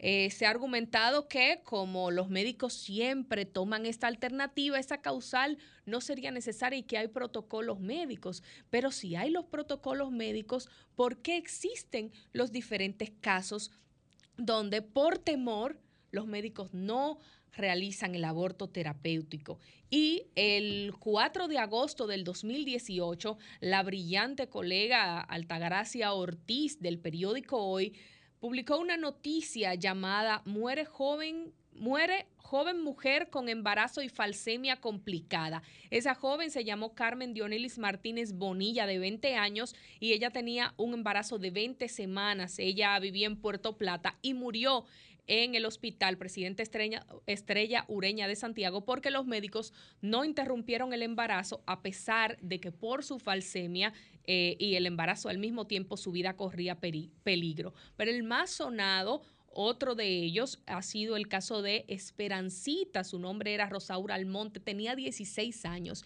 y a ella le descubrieron una leucemia luego de estar embarazada. Su madre visitó el campamento de las tres causales y estuvo recordando su caso. Fue hace unos cuantos años ya que Esperancita murió, si no me equivoco, creo que fue en el 96, ahora mismo no recuerdo la fecha, pero los médicos no le hicieron el aborto terapéutico a Esperancita y ella murió precisamente porque no le podían dar la quimioterapia. Y yo quiero, eh, si, si pudo Beto eh, ubicar el corte, eh, seleccionar unas pequeñas palabras de la madre de Esperancita no me hubiera importado. Cuando mi hija, cuando me dicen que mi hija está embarazada, le digo, es nuestro bebé.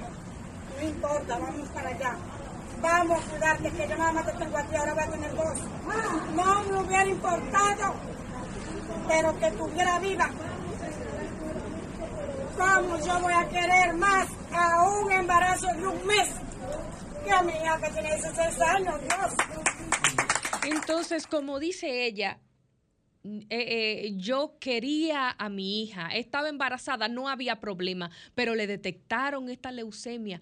¿Cómo ella la van a poner a elegir entre su hija de 16 años y un feto de un mes? No era una barriga grande como se ha querido plantear, de seis meses, de siete meses, no es eh, un desembarazo de un bebé ya formado, es un feto de un mes en este caso puntual y en muchos de los casos que tienen que ver con cuando la vida de la madre corre peligro. En el caso de violación a incesto, eh, tuvimos acceso, como lo tiene todo el mundo a través del Internet, a un escrito de Margarita Cordero, esa destacada periodista, que en el Diario Libre pues publicaba las estadísticas del 2015 a septiembre del 2020, donde decía que las unidades de atención a las víctimas de la Procuraduría General de la República recibieron 10.660 denuncias de seducción a menores y 1.855 denuncias de incesto. Así como también el Ministerio Público destacó que en el 2020 se registraron 5.227 delitos sexuales en todo el país, de los cuales 1.028 fueron de violación sexual, más 290 incestos y en el 2019 hubo 1.403 casos de violación sexual y 436 incestos. Según la Oficina Nacional de Estadísticas, la ONE, que mediante la red social Twitter compartió sus estadísticas y un pequeño análisis de todas ellas. El eh, usuario Jorge Ulloa, vamos a la ONE y vemos que según eh, se ha publicado, 4.145 niñas de 12 años o menos estuvieron obligadas a parir entre 2010 y 2019 en República Dominicana.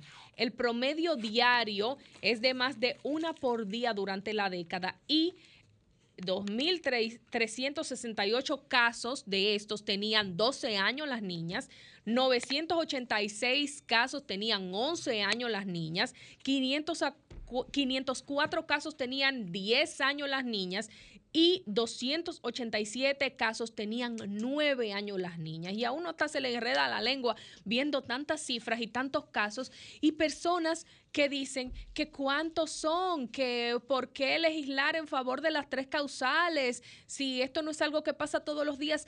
Ahí vemos la cifra y aún, aún fuera un solo caso, la vida de las niñas y las mujeres, la vida de una niña y de una mujer es importante como para tomar acción legalmente al respecto. solo el 57% de estos nacimientos registra información del padre y la edad promedio de los hombres que estaban con estas niñas era de 24 años el 21% era mayor de 30 años para niñas de 12 años para abajo, lo cual indica que esto es claramente una violación, porque no puede haber consentimiento en una menor de edad y mucho menos una menor de edad de eh, años tan tempranos, señores. A veces eh, se quieren justificar cosas que, que dejan mucha pena de quienes las escriben diciendo que estas niñas andan en libertinaje. Señores, son casos de violación sexual, muchos. Y los que tuvieron consentimiento no es un verdadero consentimiento, lo dice la ley, los parámetros para este tipo de situaciones. Casos, casos puntuales. El 11 de marzo, aquí en la provincia Hermanas Mirabal, 20 años le dieron a un hombre que eh, violó a su hija de 11 años en Tenares. Ahora, el otro día, el 11 de marzo. El 15 de marzo de este año, en la romana se condenó a 20 años de prisión a un hombre que por años abusó de su sobrina, a quien embarazó. La sobrina ahora está embarazada y con 14 años de su tío pero él tenía ya tiempo abusando de ella. Hay quienes dicen, no, las mujeres que se tomen la pastilla del día después. ¿Qué acceso a pastilla del día después tienen esas niñas? Sí, cuando ocurren estos casos, lo primero es que no tienen la información y lo segundo es que por temor se quedan calladas. Por eso suceden los abusos. En enero del 2020 en Sabana Perdida, un padre violó a sus tres hijas menores de edad la de 14 y la, y la de 16 estaban embarazadas de su propio papá.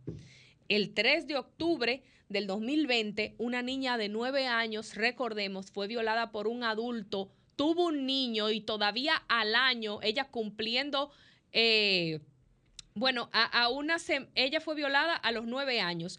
A una semana de cumplir los, 20, los 10 años, perdón, el eh, agresor todavía estaba prófugo de la justicia. O sea, usted cumplió 10 años parida de un bebé. Y creo que son temas que deben llevarnos a reflexión como la comunicadora Mairenis Montero, usted la puede encontrar en sus redes sociales como la prima. Ella publicó unas historias en estos días hablando sobre el tema de las tres causales y ahí mismo grabó una pequeña conversación de ella con el taxista que la transportaba, porque ella estaba haciendo el video en el taxi y el taxista comentaba que gracias por hablar del tema, su hermana pasó por eso, pasó por una violación.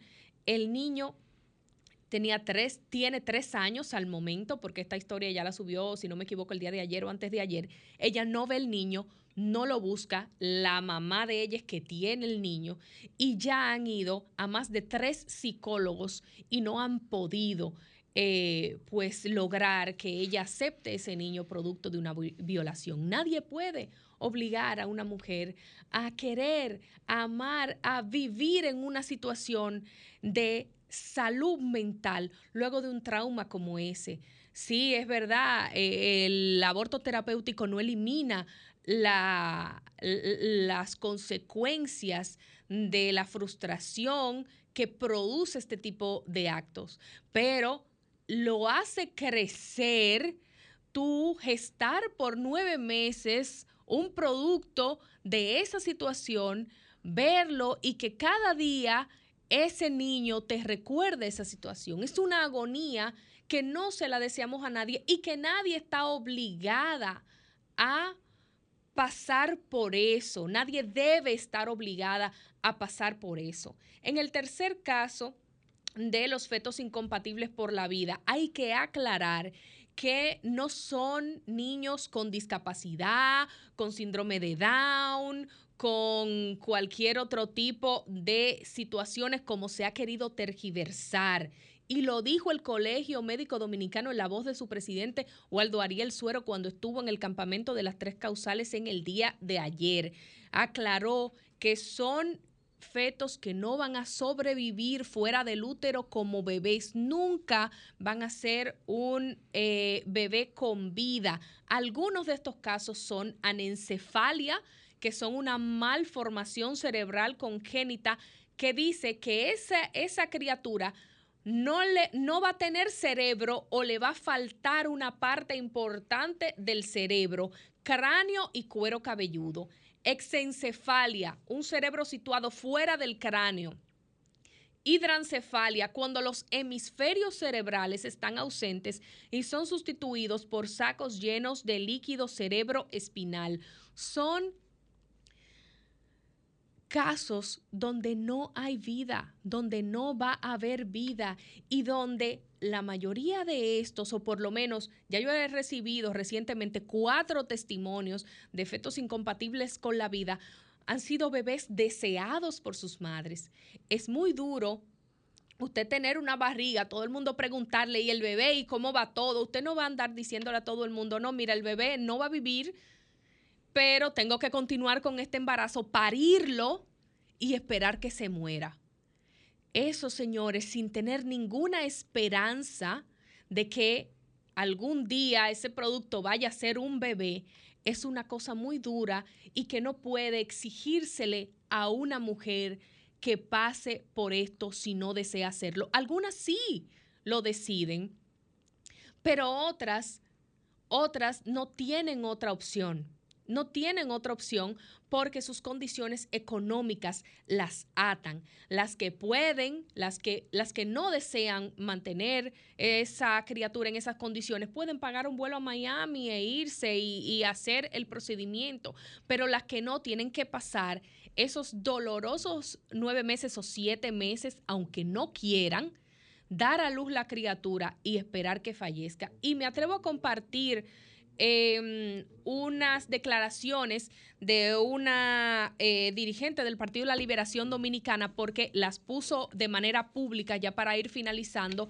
en la red social Instagram, en la cuenta de eh, Claudia Rita que es también del Partido de la Liberación Dominicana, y ella le comentó a Claudia Rita que tiene su perfil público y este comentario obviamente puede ser leído y consultado por todo el mundo. Mayrelis Rosa comentó que hace casi 10 años tuvo un embarazo, a los cuatro meses tuvo una rotura prematura de membrana, perdió todo el líquido amniótico, quedó tres meses acostada sin poder ni siquiera sentarse para nada. El bebé estaba sin suficientes nutrientes, los médicos sabían que no sería viable, sufrió el bebé mucho, sufrió ella mucho, según lo relata aquí, y justo a los nueve meses tuvo labor de parto y como decían los médicos no fue viable. Eh, ella solo pensaba en el sufrimiento de ese bebé todo el tiempo porque ni el oxígeno le llegaba. Y solo quien eh, lo ha pasado, y voy a citar textualmente, solo quienes lo hemos vivido lo entendemos. Por eso es mi apoyo a las tres causales. Ella fue de las personas que estuvo participando en el apoyo que dieron los miembros del Partido de la Liberación Dominicana a las tres causales en el campamento en esta semana. Entonces, señores, con estos datos, estos casos, estas breves estadísticas que pudimos encontrar eh, en las diferentes publicaciones oficiales, yo solo les quiero hacer una exhortación a que olvidémonos del apasionamiento sobre el tema, pensemos en las niñas, pensemos en las mujeres, pensemos con empatía. Si este ser humano fuera nuestra hija, fuera nuestra hermana, fuera nuestra esposa, fuera nuestra vecina, eh, nuestra esposa, eh, pues en el caso de los hombres obviamente, porque aquí eh, pues no hay matrimonio igualitario ni ese tipo de, de casos, o sea, los hombres, quiero hablar a los hombres, pensemos los hombres en nuestras esposas, queremos que nuestra esposa muera, queremos condenarla a pasar por un sufrimiento de gestar un bebé que se va a morir a los tres días, como otros casos que vimos también, testimonios en las diferentes redes sociales. Mujeres, ¿queremos esto para las demás? ¿O queremos que si estamos en nuestra decisión firme de mantener ese embarazo podamos hacerlo, pero la que emocionalmente y físicamente no pueda hacerlo, tenemos que condenarla a obligarla a que esté en esta situación. es un punto que debemos de reflexionar y de que estas mujeres están sujetas a la voluntad de los médicos que temen ser encarcelados por salvar la vida a una mujer, por preservar su salud física y por preservar su dignidad humana. Aquí, en el sol de los sábados, ustedes, mujeres y niñas dominicanas, tenían dos sillas, la de Milicen Uribe y la mía, que siempre nos hemos manifestado en favor de manera pública, por lo menos quienes nos hemos manifestado en manera pública, con las tres causales. A partir de esta semana y con su participación en el campamento, también tienen la de Yuri Rodríguez. Entonces tienen tres sillas que por lo menos de manera pública se han manifestado en favor de que la mujer tenga este derecho a la vida, a la salud y a la dignidad. Cuenten siempre, y me atrevo a hablar por mis compañeros porque siempre lo han hecho y los que lo han hecho recientemente ya lo hicieron público, Cuenten siempre con nuestras voces para defender sus derechos. de los sábados, de los sábados, de los sábados.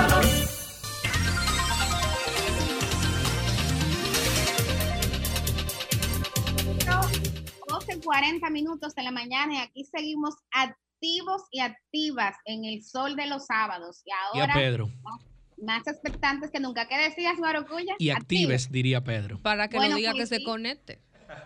Lo, lo, podemos resumir así, estamos actives aquí en el sol de los sábados, ya listes para escuchar el comentario de una persona brillante, de una persona que siempre da cátedras de coherencia y de objetividad. Nos referimos a nuestro compañero Ernesto Jiménez.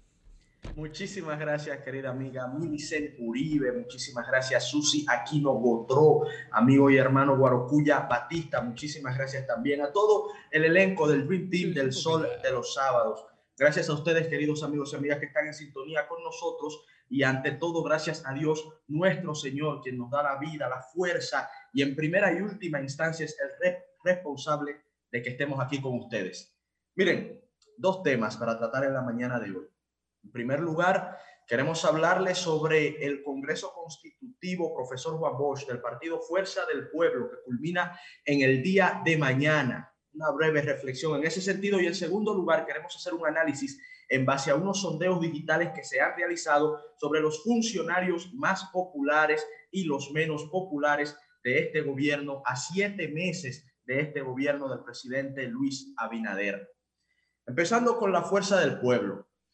En el día de mañana se culmina un proceso importante para la democracia dominicana. Es el proceso que le da vida, vida orgánica, vida de principios, vida de línea de acción, vida en valores, vida en estatutos a una nueva organización política.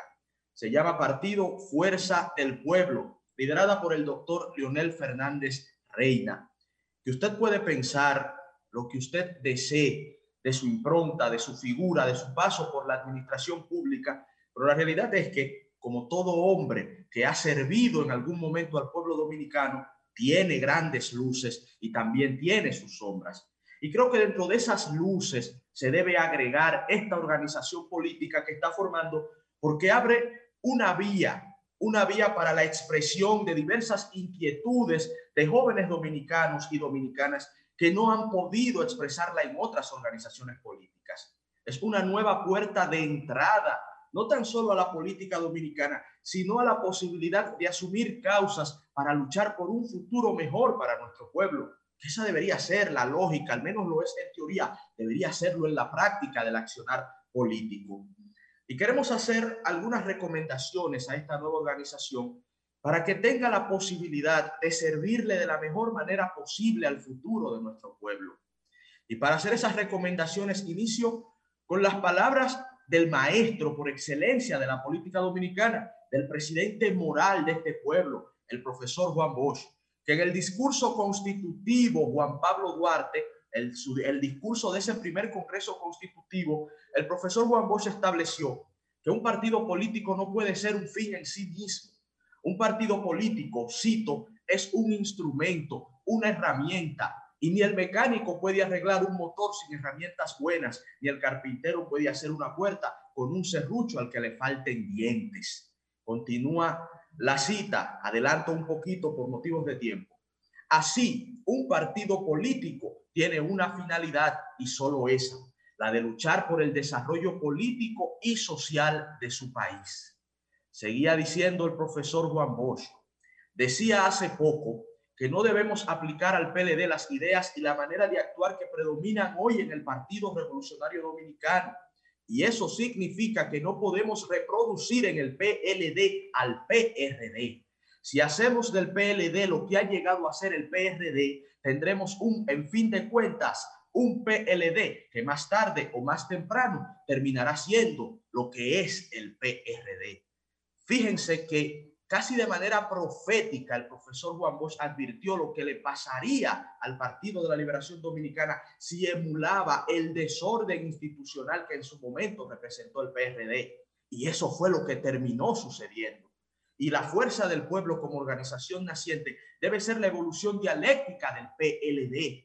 No puede repetir los vicios que llevaron a la destrucción orgánica de ese partido.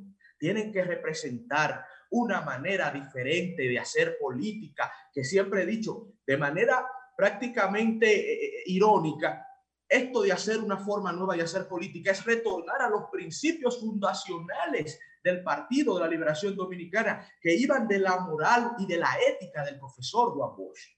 Y eso es lo que el pueblo dominicano está exigiendo. Si se fijan, la mayor exigencia en este momento de la sociedad a nivel político es transparencia y honestidad a nivel político, por supuesto que a nivel material hay otras exigencias. Y de eso se debe dotar esta nueva organización política que están haciendo. Debe estar apegada a esos principios bochistas que ellos mismos en texto están anunciando que van a defender. Pero deben darle vida a los organismos. Deben mantener la institucionalidad partidaria. Deben mantener e implementar la democracia partidaria. Deben nacer derecho como el mismo profesor Juan Bosch también en otro texto recordaba a Leopoldo Ala, alias Clarín, un escritor español del siglo XIX, que decía, árbol que nace torcido nunca su rama endereza, pues se hace naturaleza el vicio con que ha crecido. El Partido Fuerza del Pueblo, si quiere ser una organización que le sirva a las futuras generaciones, debe ser un partido que respete la democracia, debe ser un partido que asuma causas sociales, Debe ser un partido que encauce las ambiciones naturales que se generan dentro de sus organismos, pero que la encauce por senderos de institucionalidad que puedan servirle al pueblo y no servirse a sí mismos.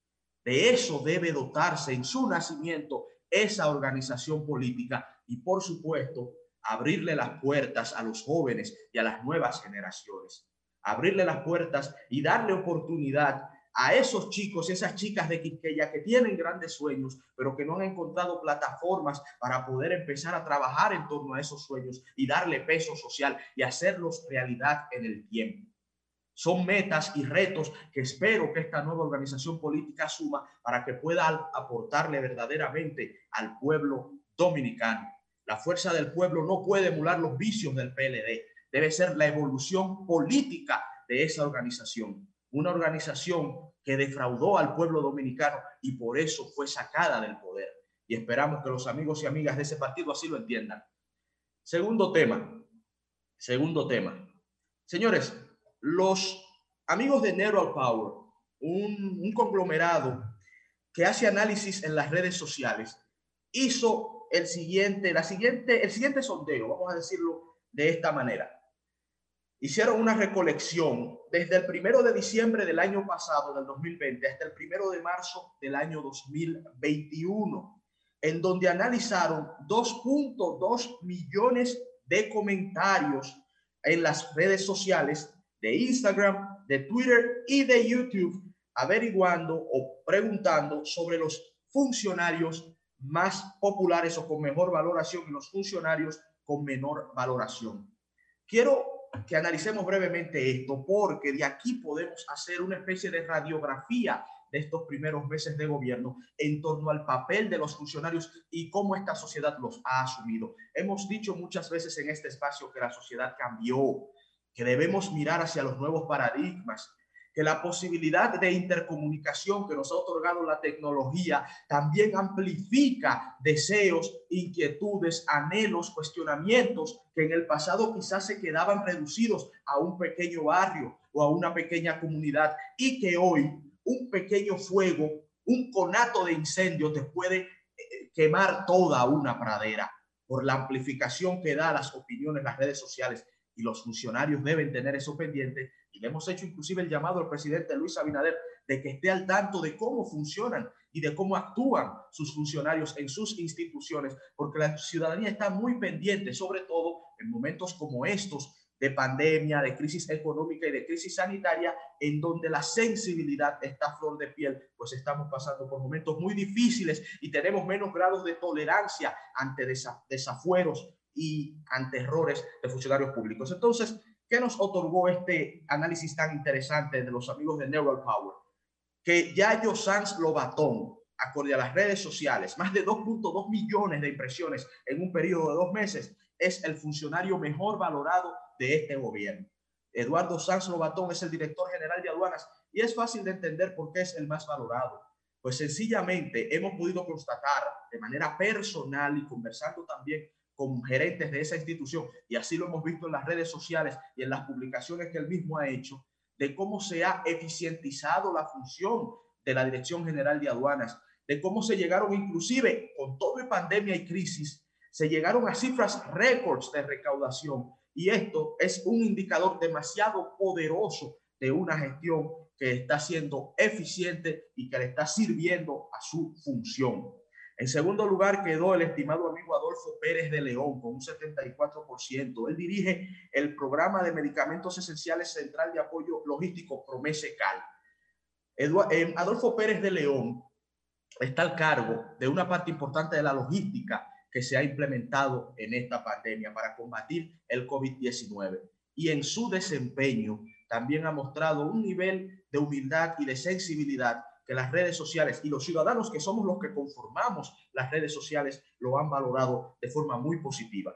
En tercer lugar se encuentra Orlando Jorge Mera, ministro de Medio Ambiente y Recursos Naturales. Orlando Jorge Mera ha visibilizado el Ministerio de Medio Ambiente.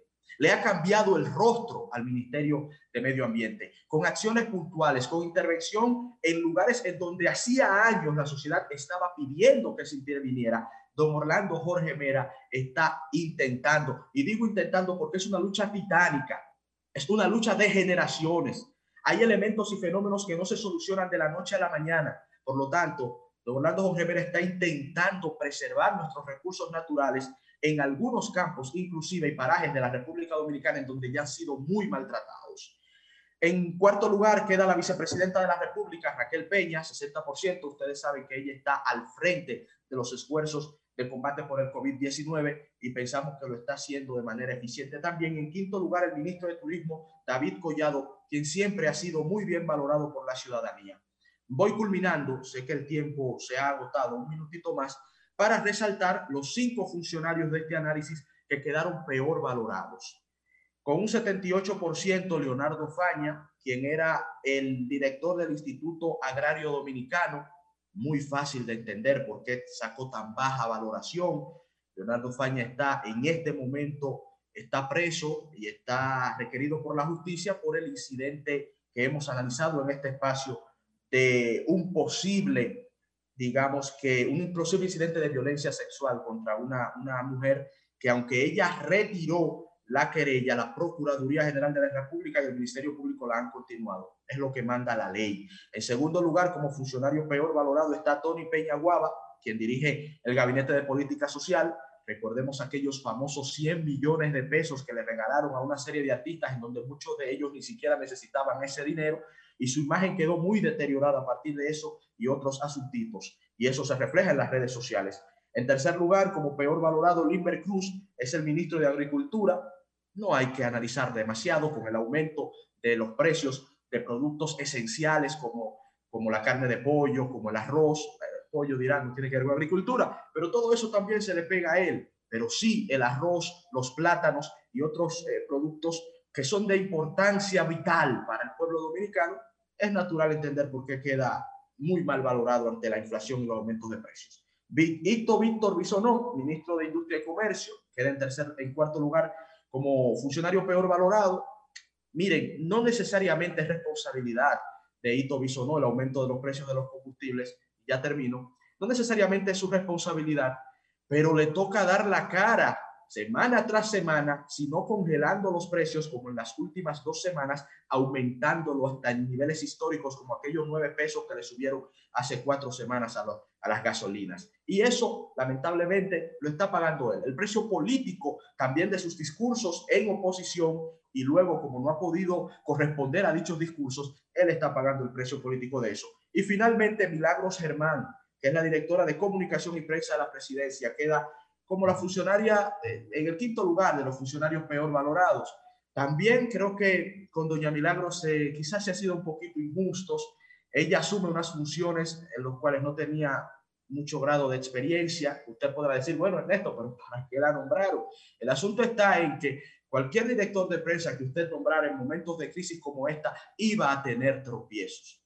Y doña Milagros, tenemos constancia de que está haciendo sus mejores esfuerzos pero por supuesto que ha sido víctima de algunas pifias y el pueblo dominicano y en las redes sociales, los ciudadanos y las ciudadanas, le han hecho acuse de recibo por ello. Mención especial a Josefa Castillo, no apareció en, esos, en ese ranking, estoy seguro que no apareció en ese ranking, porque el ranking se hizo antes de aquella fatídica entrevista ante los medios corridos. Esos son los funcionarios peor y mejor valorados por las redes sociales. Y le hacemos finalmente el llamado al presidente Abinader y con esto culminamos. Presidente, ojo avisor con el papel y el desempeño de sus funcionarios, porque aunque en esta encuesta y en este sondeo ellos de manera directa son los receptores de sus aciertos y desaciertos, a final de cuentas, a nivel político y social y hasta para la posteridad, usted, señor presidente, será quien termine siendo responsable de lo bueno y lo malo de su gobierno.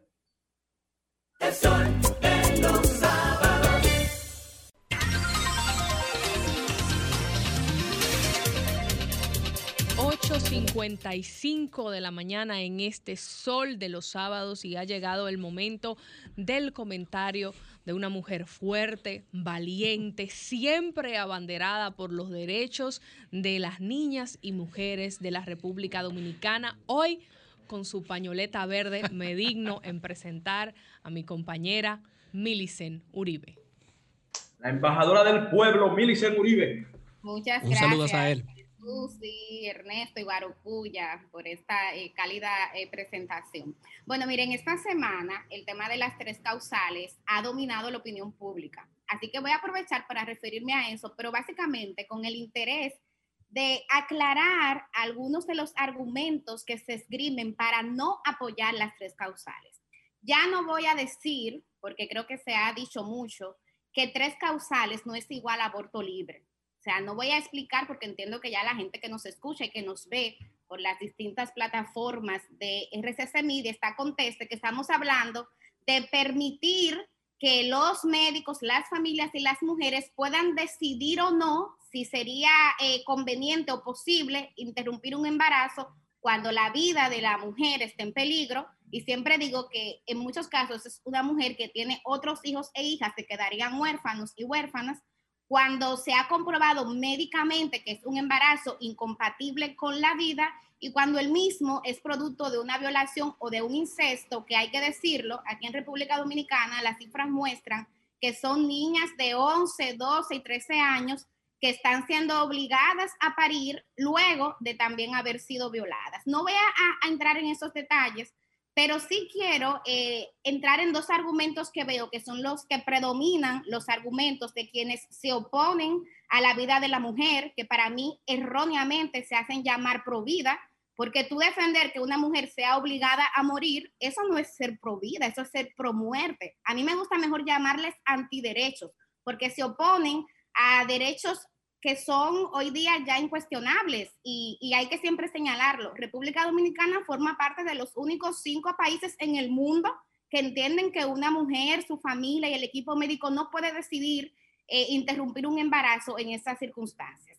Y creo que hay que comenzar aquí con un, una polarización que se ha dado de la opinión pública, donde grupos religiosos y más que todo cúpulas religiosas son los que están levantando la supuesta bandera de los pro vida. Y me llama la atención esto y creo que hay que aclarar que no es verdad, que no es verdad que la mayoría de los cristianos y las cristianas en la República Dominicana se oponga a las tres causales. Lo digo porque eso se ha medido. Aquí se, ha hecho, se han hecho encuestas, se hizo la encuesta nacional del aborto y cuando se le preguntó a los católicos y a las católicas qué opinaban sobre este tema, dice esa encuesta que está publicada en todos los medios de comunicación, y ustedes la pueden buscar, que el 79% de las y los católicos consultados estuvo de acuerdo con la causal vida o salud, que el 76% de los católicos y católicas consultados estuvo de acuerdo con la causal inviabilidad y el 66% con la causal violación o incesto. ¿Qué pasa con este tema? Que muchas veces usted le agarra a una persona y le pregunta, ¿tú estás de acuerdo con el aborto? Te va a decir, ay, no, por Dios, Jesús, no. Pero cuando tú le explicas, y tú estás de acuerdo con que si una mujer sale embarazada y se comprueba que su vida peligra, que su salud peligra, en ese caso se puede interrumpir ese embarazo, la gente dice, ah, sí, sí, es así, sí. Entonces, es lo que pasa con este tema. Pero ayer justamente, y es otro de, los argumentos religiosos que habría que revisar, eh, yo estuve en el campamento de las tres causales, que es un campamento que está siendo muy exitoso, eh, tiene ya más de una semana, hay muchísimas actividades ahí día por día, así que aprovecho para invitar a la audiencia del Sol de los Sábados. Y en la mañana fue un grupo de organizaciones cristianas que apoyan las tres causales. Ahí estuvo la Alianza Cristiana Dominicana, que es un grupo que ustedes conocen porque inclusive ha participado aquí en el Sol de los Sábados. Pero también estuvo la plataforma de organizaciones basadas en la fe y estuvo Católicas por el Derecho a Decidir. Y la reverenda Betania Figueroa dio un discurso, un sermón, donde ella hablaba de un pasaje de la Biblia, específicamente del Evangelio de San Lucas, que en el capítulo 3, en los versículos del 10 al 17, narra de cómo Jesús salvó, curó una mujer que estaba enferma y lo hizo un sábado. De inmediato, esta acción generó la crítica de los llamados fariseos de la época que comenzaron a cuestionar a Jesús porque estaba violando la ley de curar el sábado. Recuerden que antes el sábado para algunos religiosos era sagrado. Y Jesús los llamó hipócritas y le dijo que si acaso ellos no le dan de beber agua a sus animales sin importar que sea sábado. Y a mí me parece que ese pasaje que con mucha fuerza citaba la reverenda Betania Figueroa es un pasaje al que tienen que prestarle atención las cúpulas, las cúpulas de las iglesias católicas y evangélicas que hoy día insisten en presionar el Congreso Nacional para que, usando argumentos religiosos, no, aprueben o no apoyen las tres causales. Porque aquí, en este pasaje, repito, para que ustedes también lo puedan buscar y leerlo, San Lucas, versículo 10 al 17, habla de cómo Jesús hizo una excepción de la ley de ese momento. Jesús curó a una mujer de su enfermedad y lo hizo un sábado porque él entendía que la salud de esa mujer era más importante en ese momento que cumplir la ley. Para mí eso es un argumento que es definitivamente válido y que conecta totalmente con lo que se está demandando en este momento. Pero además quiero llamar la atención sobre algo y hay otras, en la Biblia hay otros pasajes que habla de cómo Jesús ignoraba la ley para salvar la vida de las mujeres y de sus derechos. Ustedes recordarán esa, eh, famoso, ese famoso momento de cuando Jesús evitó que una mujer que había sido adúltera fuera apedreada. Y Jesús paró a todos y le dijo, un momento, que tire la primera piedra aquel que no haya pecado. O sea, y es importante porque a veces, como parte de esa desinformación, esa manipulación que se hace de las sagradas escrituras para quienes creen en ella, eh, se manipula y se quiere vender un Dios y un Jesús que no favorecen los derechos de las mujeres. Y en los santos evangelios Jesús siempre aparece justamente al lado de las mujeres, curándolas, acompañándoles, y creo que eso es importante. Y fíjense que uso argumentos religiosos porque, repito, veo que es lo que se ha estado haciendo en la opinión pública. Hay una polarización muy importante de los sectores religiosos. No obstante, eh, audiencia del sol de los sábados, yo creo que este es un tema donde la religión no es lo que debe de primar. O sea, el mismo Jesús dijo en un momento, dad al César lo que es del César y a Dios lo que es de Dios. Y eso es una obvia y directa alusión a lo que se llama Estado laico, a separar los asuntos de fe y los asuntos religiosos de los asuntos del Estado. Dicho esto, vuelvo entonces con el segundo elemento que quería aclarar, que son los elementos de las leyes, que es lo que debe de primar en este momento, en esta discusión y en la decisión que vayan a tomar los y las congresistas. Lo primero es que aquí se ha hablado mucho de que este tema debería decidirse en una ley especial.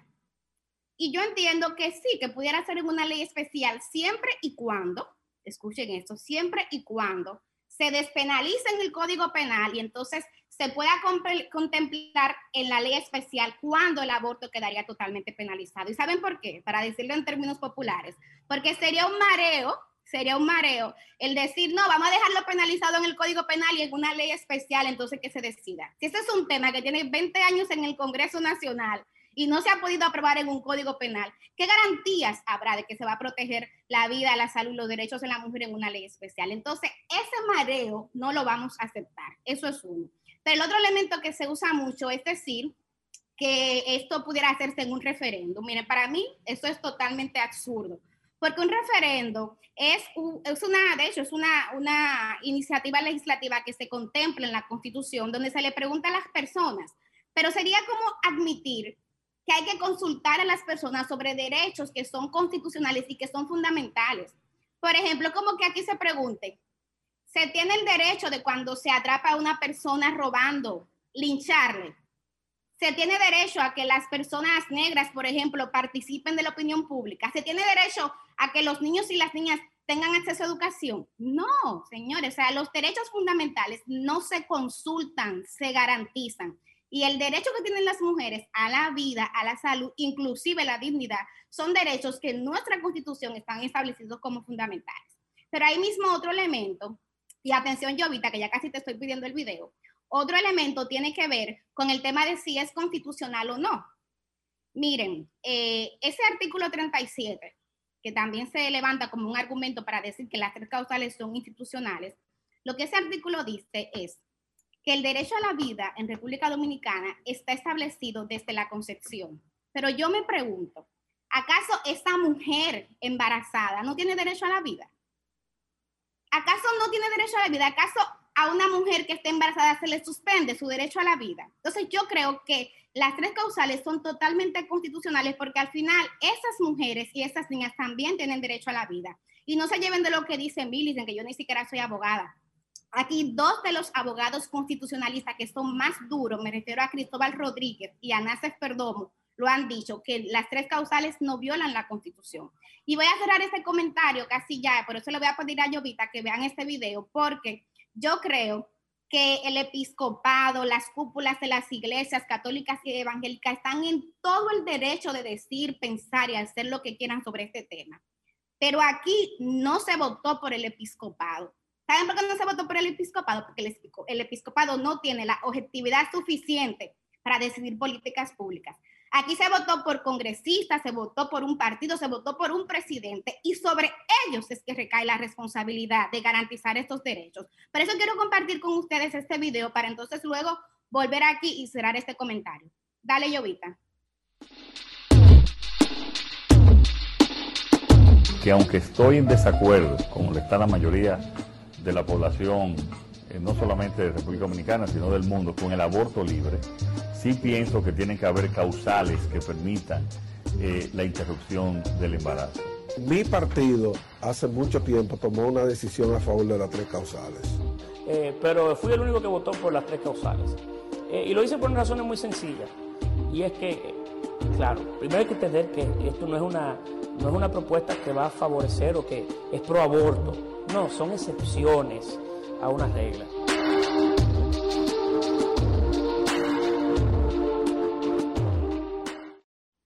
Quise poner este video porque parte también de lo que ha pasado esta semana y que ha incidido en la opinión pública ha sido lo que dijo el presidente de, la República, Luis Abinader, de que él va a permitir que cada congresista eh, vote. Mire, yo estoy de acuerdo con eso. A mí no me gusta y nunca me ha gustado que se use lo de bajar líneas en el Congreso. Y yo no sería coherente si yo entiendo que para algunos temas bajar línea es válido y para otros temas no. O sea, uno tiene que ser coherente y yo en eso creo. Pero a mí me llama la atención cómo en otros temas el presidente Abinader ha usado su liderazgo. Cuando aquí se trancó el tema de la ley de desarrollo fronterizo, ¿qué hizo el presidente? llamó a la comisión que estaba estudiando este tema y habló con ellos y esa ley fue aprobada sin problemas. Cuando aquí se filtró a la opinión pública un informe de la Comisión de Justicia que estaba estudiando el tema del matrimonio infantil, ¿qué hizo el presidente? Llamó a esos congresistas y el matrimonio infantil se prohibió. Entonces, lo que le estamos pidiendo al presidente no es que baje línea, no, Dios libre, no. Lo que le estamos pidiendo al presidente es que sea coherente, que use su liderazgo, así como se usa cuando se quieren aprobar préstamos, que se aprueban sin ningún problema, que también lo use con este tema. Y lo digo, ya voy a cerrar este comentario, porque es que aquí lamentablemente en, en, el tema político se entiende que los derechos de las mujeres no son importantes, que son derechos que simplemente se pueden usar para hacer promesas vacías. Miren, entren a la página web del, del PRM y busquen el programa de campaña del PRM. En la página 62, el PRM citó como una de las condiciones que impedía que las mujeres dominicanas tengan un ejercicio pleno de sus derechos, citaba la prohibición a la interrupción del embarazo en todas las circunstancias. Entonces, lo que se trata aquí es de ser coherente, de que los partidos políticos entiendan que no es verdad que el papel debe aguantarlo todo. O sea, que hay que ser coherente. Si usted se comprometió a algo con sus electores, hay que cumplir. Y por eso yo digo que ese campamento, que es el campamento de las tres causales, que está frente al Palacio Nacional, está bien ubicado. Hay gente que dice, no, pero que vayan al Congreso Nacional, porque ahí es que se está discutiendo el tema. No. En ese palacio está el presidente, por ahí también está el presidente del PRM, que es José Ignacio Paliza, que como vieron en el video, también se pronunció en su momento a favor de este tema. Entonces cierro diciendo que yo creo que ya basta, basta de que una cosa sea con guitarra y otra con violín. Basta de que en la campaña digamos unas cosas y que luego cuando seamos gobierno queramos incumplirlas. Ya basta de eso. La sociedad dominicana cambió y este tipo de cosas ya no lo va a tolerar. Esperamos que el cambio, el cambio que se prometió, también llegue a los derechos de las mujeres. Recordemos, y Ernesto conoce esa frase, a Frederick Engels, quien decía que los grandes cambios sociales son imposibles sin el fermento femenino. PRM, Abinader, sin mujeres no hay cambio. de los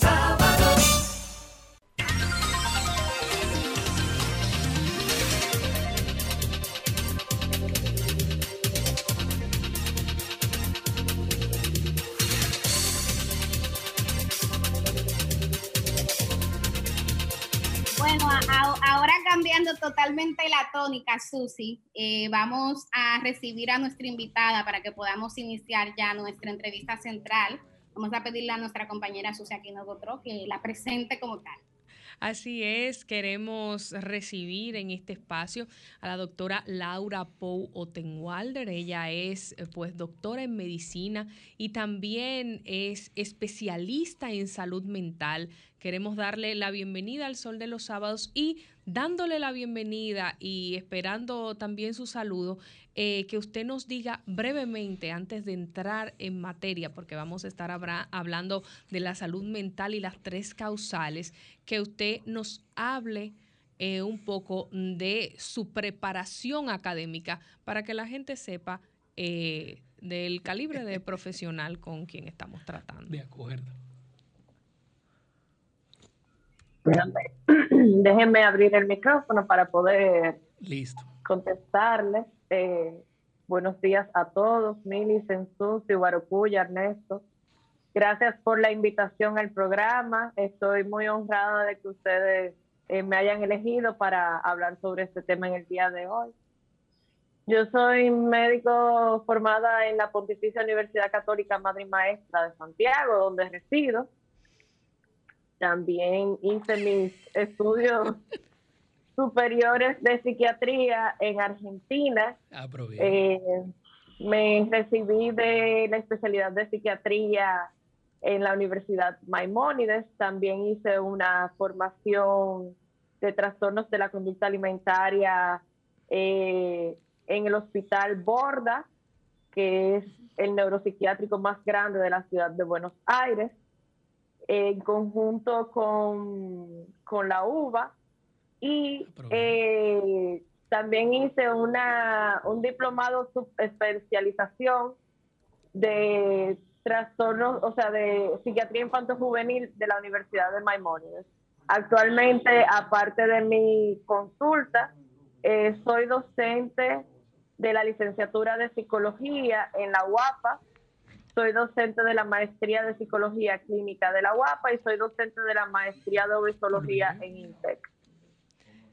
Excelente, Laura. Eh, queremos iniciar contigo este tema de eh, la parte eh, psicológica, la parte de salud mental, aunque también eres, no solo te especializas en salud mental, como doctor en medicina también, pues conoces de las demás implicaciones de las tres causales. Si pudieras brevemente iniciar con la primera causal cuando está en riesgo eh, la vida de la madre. A veces se entiende que eh, debemos usar el argumento de salvemos las dos vidas, pero cuando se usa esta causal es porque efectivamente las dos vidas no son salvables en esa situación. Asimismo es, Susi, como describes. Se supone que si pudiéramos salvar las dos vidas, bueno, pues eso no estuviera ni siquiera cuestionándose, sino que esta causal se utilizaría en momentos en donde tenemos que elegir una de las dos vidas. Y obviamente la vida de una persona que ya está nacida, que ya se ha hecho una inversión emocional en ella, una inversión incluso económica, eh, tiene que ser prioritaria. Como decía Melissa en su, en su comentario, que me pareció súper atinado, si hablamos de la preservación de las, de las vidas eh, basados en el artículo 37, bueno, pues la vida de la persona que ya está nacida es la que se debe de preservar. Entonces, eh, eso es una cosa que realmente las causales son, son discusiones en eh, de, de, modo médicas que no debería de, de entrarse en una discusión si una mujer decide eh, que no quiere hacerse un aborto terapéutico porque su vida corre en peligro, ya esa es decisión de ella, pero por lo menos que tenga la oportunidad de elegir. Entonces, en ese sentido, em, obviamente, si un médico tiene que salvar a una paciente o a un producto que no sabemos si va a sobrevivir, dejar otros niños que tenga esa paciente huérfano, pues obviamente yo creo que, eso no hay ni que pensarlo dos veces. Es una cuestión lógica, que vamos a salvar la vida de la persona que tiene más probabilidades de sobrevivir y de la persona que tiene más responsabilidades dentro de la esfera funcional, que sería la madre. Um, doctora, una pregunta que, que se la he formulado a distintos actores con los cuales hemos estado conversando en estos días por este tema tan polémico, pero tan importante, eh, viene en el sentido siguiente, buscando el equilibrio. Ok, si la vida de la madre está en peligro, se cae de la mata que debe, que debe intentar salvarse, de hacer todo lo posible. Si el feto, eh, el, ser humano que se está gestando en su vientre, no tiene la capacidad ni siquiera de vivir por sí mismo, tiene enfermedades congénitas que son incompatibles con la vida, uno entiende también, se cae de la mata. Ahora, mucha gente, y gente muy buena y muy decente, piensa que en el caso de las violaciones, eso, ese fenómeno tan terrible que a mí hasta me da dificultad hablar de ese tipo de cosas. A veces ni me gusta tocar muchos esos temas, pero que son muy relevantes y, hay que tocarlos. Hay que tocarlos. yo lo tengo, eh, yo lo vivo en el día a día de mis cosas. Sí, sí, no, no, es una realidad y, y, es bueno orientar en ese sentido, por eso le hago la pregunta. Okay. La pregunta es, en ese caso, muchos ciudadanos ven en esa causal, la de la violación, ve que de una u otra forma se, se criminalizaría al ser humano que se está gestando. O sea, como que se le haría pagar por una acción atroz, cruel, cruenta, que no le deseamos a nadie, que no debería suceder, que uno a veces piensa cómo hay seres humanos que hacen cosas así, pero ¿por qué el chiquito que va creciendo en el vientre de la madre, por qué tiene él que pagar? La pregunta sería en ese sentido y en otro sentido, aprovechando su, su expertise como, como estudiosa de la mente humana. ¿Cuáles son las secuelas? ¿Se ha estudiado esto? ¿Ayuda a la madre a nivel psicológico desembarazarse, desentenderse de ese, de ese ser humano que está por nacer? Muy buena tu pregunta, Ernesto. Yo sé que esta es una de las causales que más eh, polémica causa, eh, pero realmente sí, todo lo que tú me preguntas, la respuesta es sí. El desembarazo en el término de las violaciones y el incesto, porque no solamente estamos hablando de violaciones, sino también de incesto, eh, se favorece con el desembarazo de esta persona por varias razones, desde las psíquicas hasta las fisiológicas. Fíjate que cuando hablamos de incesto, casi siempre estamos hablando de menores de edad. Entonces, tenemos que tener en cuenta de que esa menor de edad probablemente no tiene la formación fisiológica para llevar un embarazo. O sea que ahí se combina la primera y la tercera causal.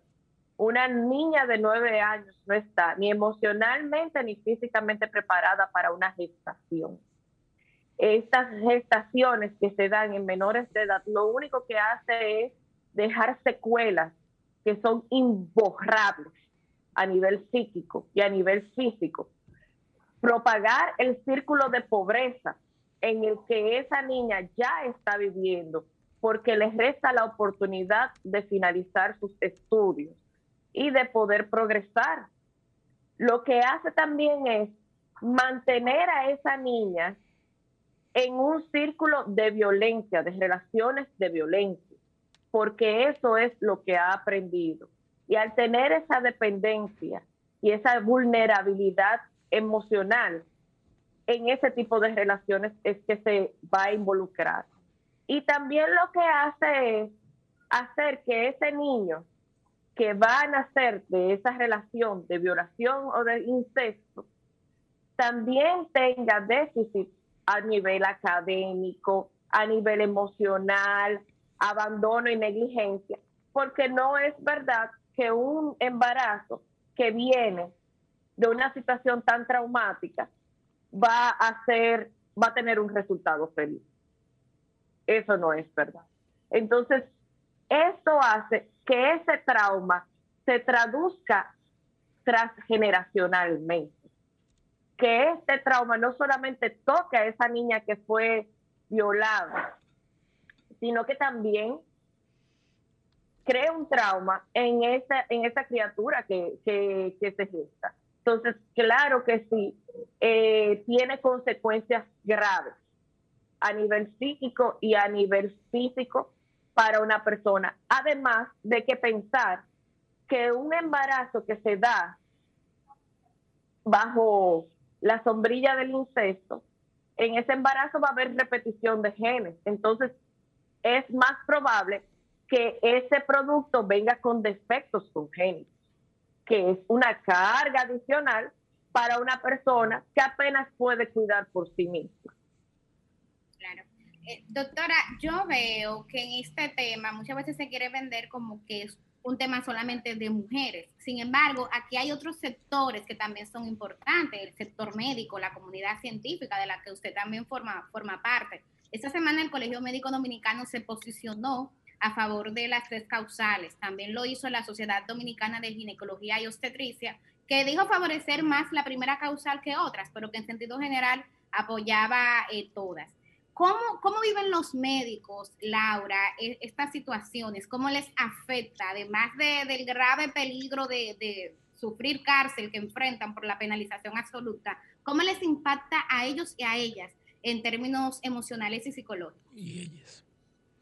Bueno, lo que eh, obviamente nos impacta de una manera negativa, como les decía al principio, eh, eso es lo que yo veo en el día a día de mi consulta, eh, las secuelas de, la, de los traumas de violencia sexual en los pacientes, que es muy común, como trato mucho el tema de trastornos de la conducta alimentaria, esto es dentro de la historia personal del paciente es un suceso muy común en este tipo de pacientes.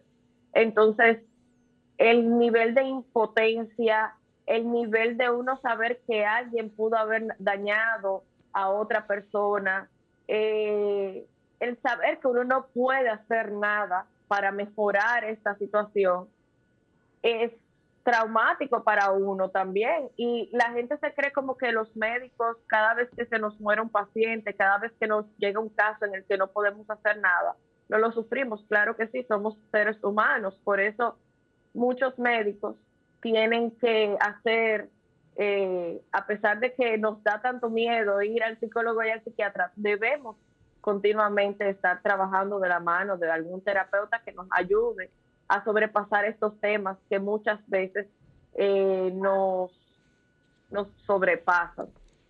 Doctora, Guaracuya de este lado, primero que nada, ante todo es lo correcto. Felicitarla por estar aquí con nosotros. Evidentemente, eh, me declaro un fan suyo en cuanto a varias de las entrevistas y los aportes que usted está haciendo como psiquiatra. Es una de las ramas de la medicina menos entendidas. Guarocuya, quienes debemos felicitar somos nosotros por tenerla a ella aquí. no, no, mire, sí, sí, sí. Se, ha dado un palo aquí, eso es otro palo. vamos a aprovechar a la doctora, que le quiero no ponerla al medio, pero sí hacer las veces de abogado del diablo. Ante todo, yo estoy a favor, me toca, aparte de, yo estoy totalmente a favor de las tres causales, a título personal.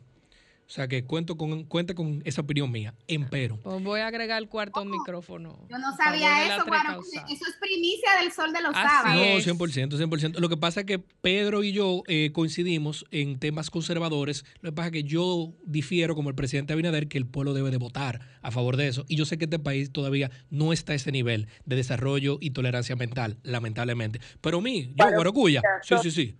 Tienen sobre la votación, te voy a decir que no se hacen referendos con respecto a temas de derechos, de, derechos básicos. eso, escuchamos el sábado pasado. aunque Pedro, Manuel, que es la tema de nota aquí, que es abogado, sí argumentó lo contrario. Empero, doctora, eh, siendo abogado del diablo. no quiere decir que esté en lo correcto. yo no soy abogado, yo soy economista. Le quiero hacer una pregunta entonces de médico. Una de las citas que veo que se envían a veces por redes y en grupo, eh, yo me aprecio mucho de, haber estudiado fuera y de todavía estudiar fuera y de ver siempre las investigaciones, no los fake news de que alguien mandó un enlace que fue de un blog. Pero he visto que están mandando algunos de los elementos más conservadores de la República Dominicana un estudio que enlaza la salud mental con el aborto, principalmente, esto es lo que dice el estudio, con gusto se lo puedo pasar luego a usted eh, a su celular, eh, pero que usted no diga, porque esto toca lo que usted ha estudiado y lo que usted es especialista, dice que el aborto se ha conectado positivamente, tiene una correlación positiva, con desórdenes mentales como depresión, ansiedad, estrés y esto es lo más importante, trastornos de la conducta alimentaria. Eso es una especialidad suya si en este país se aprobasen las tres causales, pudiese ser una preocupación de que aquellas damas que se vean en la necesidad de interrumpir el embarazo puedan estar percibiendo posteriormente estrés, eh, depresión, ansiedad y trastorno de la conducta alimentaria? Pero una de las cosas que te voy a decir es que en ciencia los, no todos los artículos que se publican son válidos tenemos que ver la población y la calidad del artículo. Ese artículo que tú citas es un artículo viejo con una población como de 200 pacientes, no más que hay. Es un artículo que se eligió explícitamente para difundir, pero que no tiene ninguna base científica. El artículo más reciente que se ha hecho en torno al aborto se llama, es un libro, incluso se publicó un libro sobre esta, esta investigación, que es una investigación con más de, mal, más de mil pacientes en más de 30 clínicas en donde se practican abortos en Estados Unidos y se le dio un seguimiento de cinco años cada seis meses a, esta a estas pacientes para ver su estado eh, emocional. Dice todo lo contrario. Dice que justamente no brindarle un aborto a una, a una mujer que sí lo requiere es lo que tiene todas esas consecuencias. Entonces, vamos a llevarnos, cuando difundamos ciencia, vamos a discernir este artículo científico que me llegó, ¿es válido o no es válido? A eso se le llama cherry picking. Cuando tú eliges artículos que basan que sustentan lo que tú piensas. Y eso no necesariamente tiene que ser así. O sea, no tiene que ser que ese artículo sea válido. Sencillamente tú lo elegiste porque ese es el que dice, ah, mira, es válido lo que yo estoy diciendo.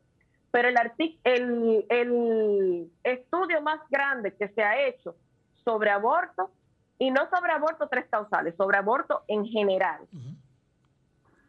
es el Turn Away Study, que se publicó en 2019, y dice justamente lo contrario. Las mujeres que han sido negadas de un aborto cuando lo han necesitado son las mujeres más afectadas a nivel psíquico, en todos los sentidos de la palabra.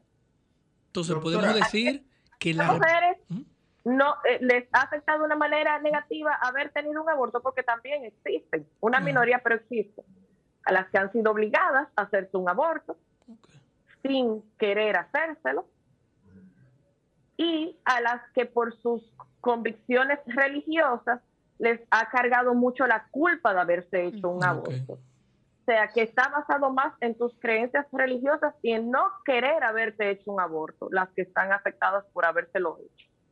Pero no por la ciencia, todo lo contrario, las mujeres que han decidido tener un aborto cuando lo han necesitado a conciencia por su elección, no han tenido arrepentimiento. Doctora, hay... justamente lo que plantea las tres causales, que tú puedas elegir.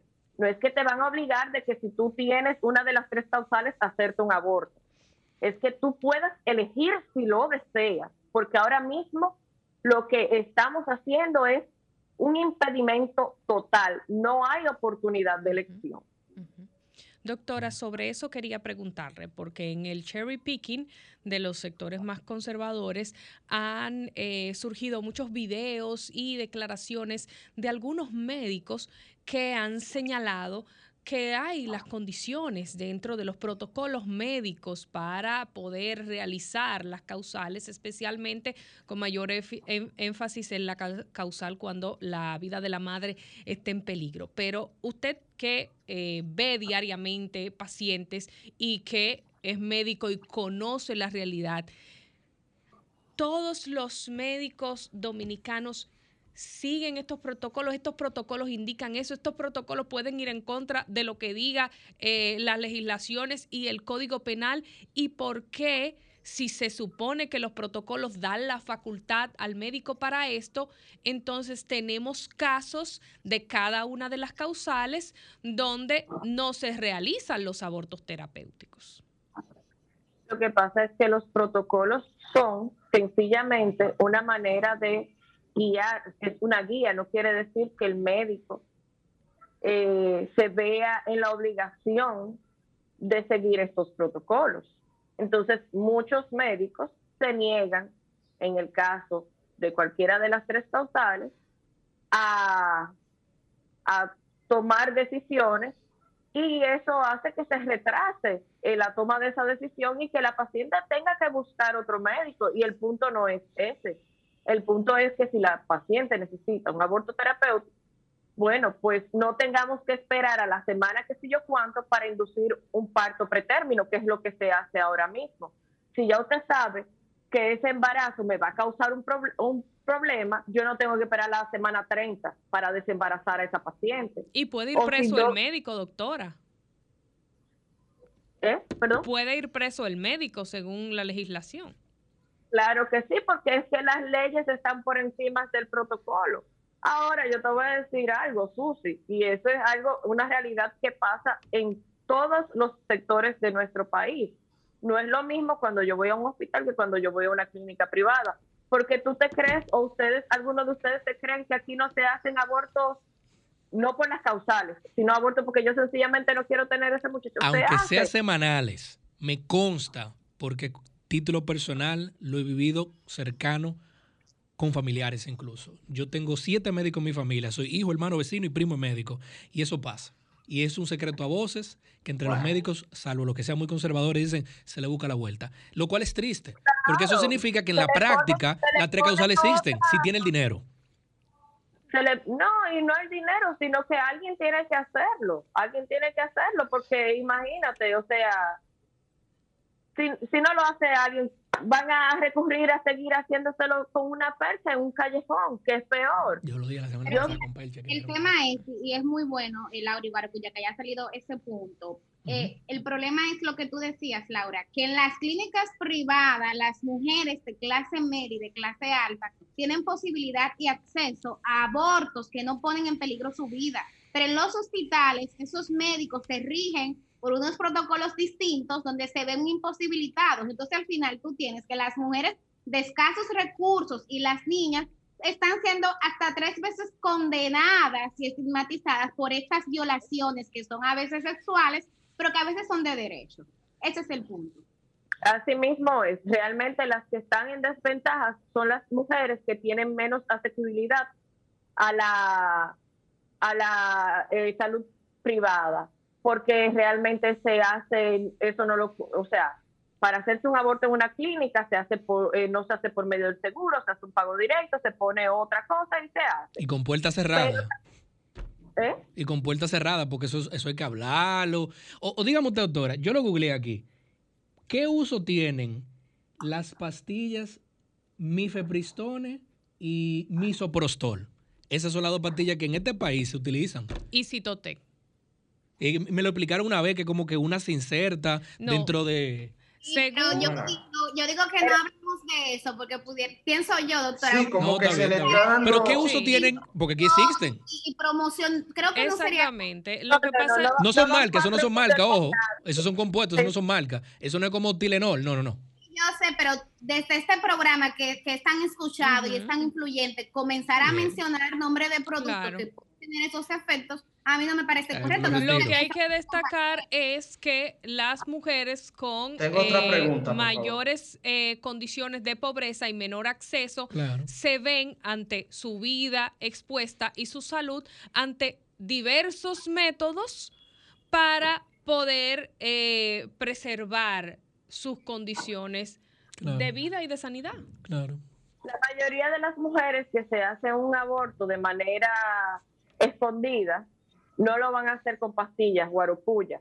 Eso lo usamos más los médicos para inducir, para dilatar y ese tipo de cosas. La mayoría de las mujeres se toma un frasco que no necesariamente va a ser efectivo y puede hacer que haya daños en ese producto que viene por ahí o se va a exponer a un aborto hecho, como te he dicho anteriormente, con una percha que puede tener eh, consecuencias nefastas porque desde una infección hasta una ruptura uterina en el cual habría que hacer una histerectomía. Entonces, lo mejor es que se haga, obviamente, todo lo que se haga en un medio estéril y con la supervisión médica va a ser mucho mejor. Y eso es lo que se está buscando hacer con el aborto tres causales, que se permita hacer la terminación del embarazo bajo las tres causales en un ambiente controlado y seguro para la- vida de esa mujer, porque tampoco me quiero desviar del tema del aborto tres causales, que es lo que estamos discutiendo en República. Dominicana. Tres excepciones.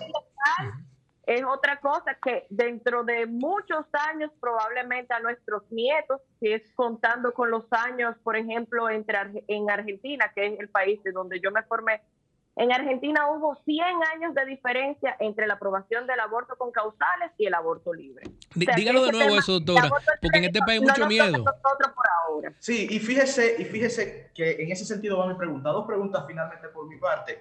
Con esa última declaración que usted acaba de dar, muchas personas otra vez se les prende el switch y dicen, ah, míralo ahí, pasó mucho tiempo, pero la puerta de entrada al aborto total son las famosas tres causales. Me gustaría saber su opinión en ese sentido de si esto es el primer paso de Buena aquellos que buscan la despenalización total del aborto y sin condiciones. Y la segunda pregunta es, porque va también en torno a valores muy, muy fuertes que tienen muchos dominicanos, y es sobre la vida humana. O sea, ¿cuándo inicia la vida? La ciencia reconoce que ese chico o chica que está en gestación, fíjense que con mis mismas palabras yo le doy aquiescencia a que lo que está dentro de la madre es una vida humana en todas sus fases, pero me gustaría saber qué dice la ciencia. Se reconoce que al final de cuentas, en ese dilema fatal que no le deseo a ninguna mujer nunca, de tener que elegir entre la vida de ella o la vida de su hijo o potencial hija, en ese dilema fatal se está eliminando una vida humana. Voy a comenzar por la primera y después te voy a responder la segunda.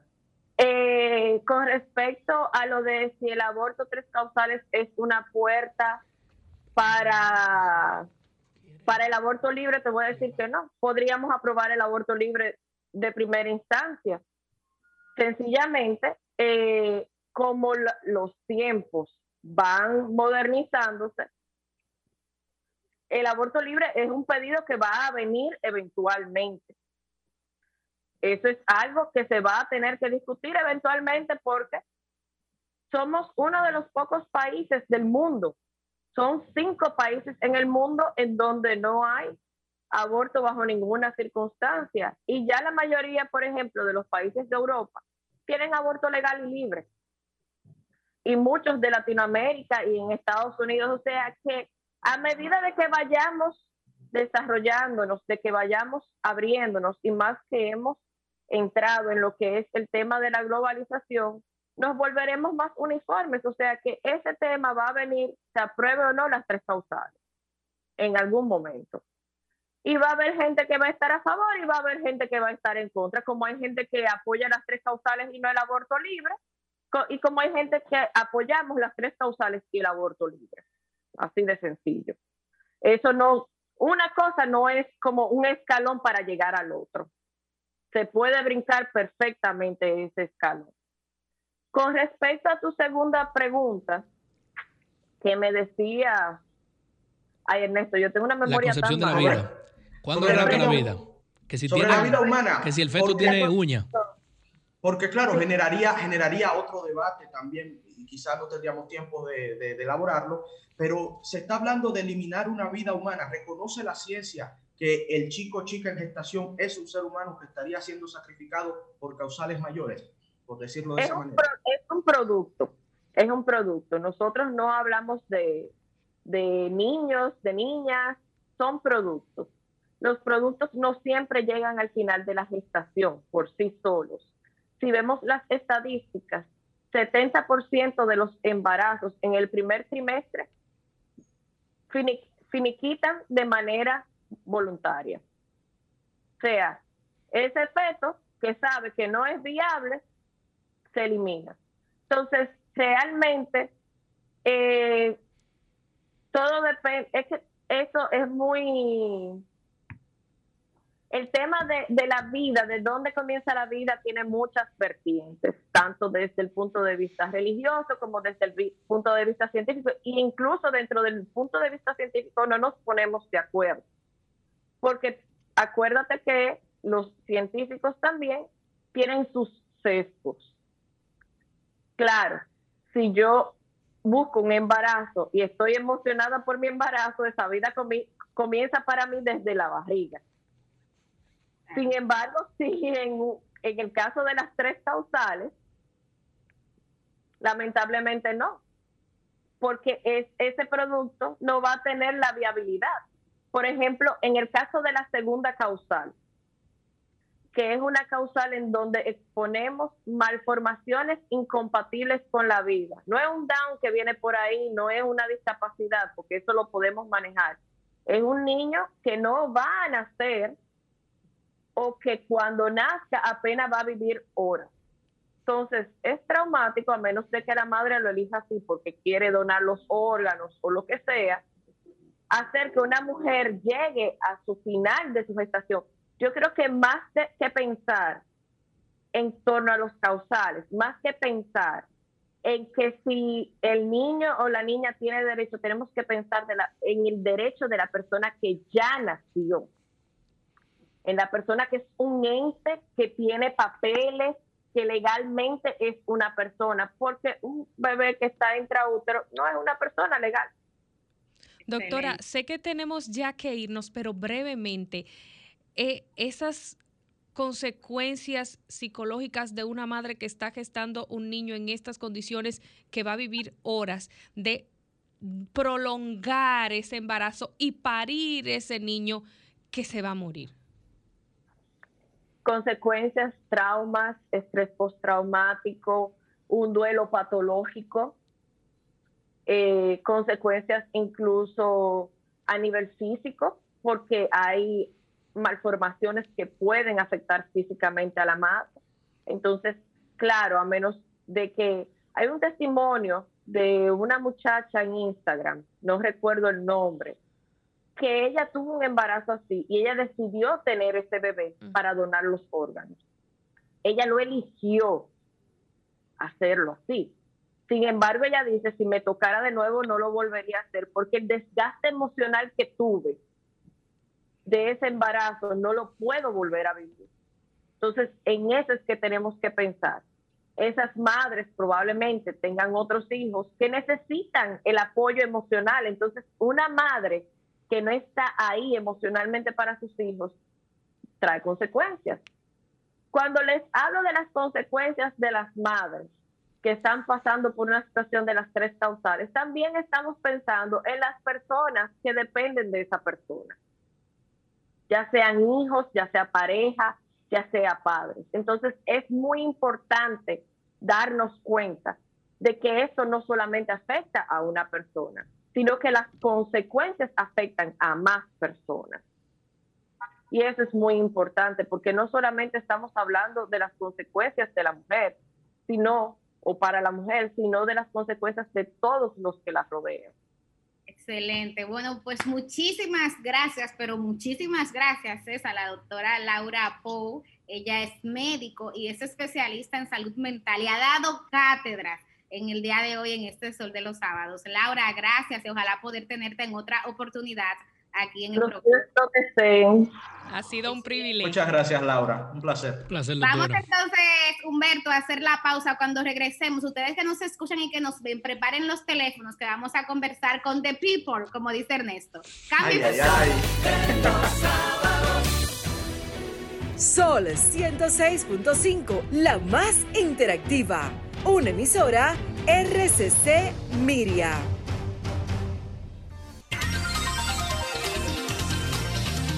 People, muy buenos días. ¿Su nombre dónde nos llama? The People, adelante. brevito que nos vamos. Adelante. Adelante, hermano, breve, vamos. Diga, diga. Hace un tiempo observaba una película donde había una señora que trabajaba en una clínica que practicaba aborto. Mm. Ahora, ella era administrativa. En cierta ocasión faltó un médico y la introdujeron a ella a la sala de cirugía. Y, le, y el aborto lo presentaban en una pantalla. Cuando ella observó ese, ese evento, como era como un succionador que le entraban a la, a la, a la, a la que iban a practicar el aborto, le entraban como un succionador y cuando ella vio en la pantalla cómo ese niño, los miembros se le desmembraban uno a uno, óigame, esa mujer quedó traumada hasta ese día, hasta ese día trabajó en esta clínica. Suerte que aquí no se está defendiendo el aborto y menos de niños. Gracias a que ese no es el tema. Su nombre, ¿de dónde nos llama? Breve, que tenemos que irnos. Claro, de Bella Vista. No, para decirle a Ernesto que lamentablemente oh. el FUPO ya no se ha torcido porque está compuesto por tránsfuga y por gente no, no tan santa. No le diga eso. El PLD. Las FUPO son buenas, volveremos todos juntos algún día. Yo no sé qué es eso de fútbol. ¿eh? ¿Su nombre dónde nos llama? Le escuchamos. Saludos para una mundo. Le habla Francisco Pérez y Pérez. Cuente. Por ahí viene el Fiel colaborador de esa empresa. Muy bien. Miriam. Miriam. Nosotros también. Oye, yo soy fundador de esa emisora. Cuando Peñagón me hablaba pues, por esa emisora, yo me grifaba. Mm. Entonces, un grande. Un lo grande. ha seguido. Adelante, hermano, que lo nos ha seguido, perdón, lo ha seguido hasta ahora hasta la muerte. Qué bueno. Pero oye que le voy a decir, este país está dividido entre pobre y rico. Mm. Este país está dividido entre las dos causales. Está dividido este país. Porque el mundo está concentrado, especialmente dominicana, sobre ese, esas causales. Sí. Unos quieren y otros no quieren. Entonces estamos en una disyuntiva que si las tres causales o la vida ok, la vida es, bella, Dios la creó, pero yo creo, yo creo, yo creo para mí que todo asesinato eh, tiene que ser condenado, pero es una figura no notable en el diente, no está que le falta un ojo, que tiene cerebro grande, que el cerebro no funciona, que tiene una pierna menos, yo creo que va a sufrir el niño y va a sufrir la madre. Porque ese niño no va a durar mucho. Porque sus órganos reproductivos que dio la madre no va a ser viable. Entonces, los senadores y diputados se están jugando que si aprueban, ellos van a perder la segunda la segunda diputación o, o se... Gracias, hermano. por su llamada. Última llamada. Nada más cerramos. Creo que nos hace enseña. ¿Qué no? Susi, yo creo que tú tienes una pregunta. No quisiera. No, No, Millicent tiene una pregunta. Da- deja, vamos a escuchar a Mel, dicen que hay una preguntilla. Cierre y digo que atención, atención Pedro Manuel Casal. ¿Será verdad que es cierto que los antiderechos dominicanos van a traer al país esta semana un supuesto crack que ni siquiera en su país natal logró impedir el derecho de las mujeres a decidir. Ni lo, Ay, no. lo invitan a fuera!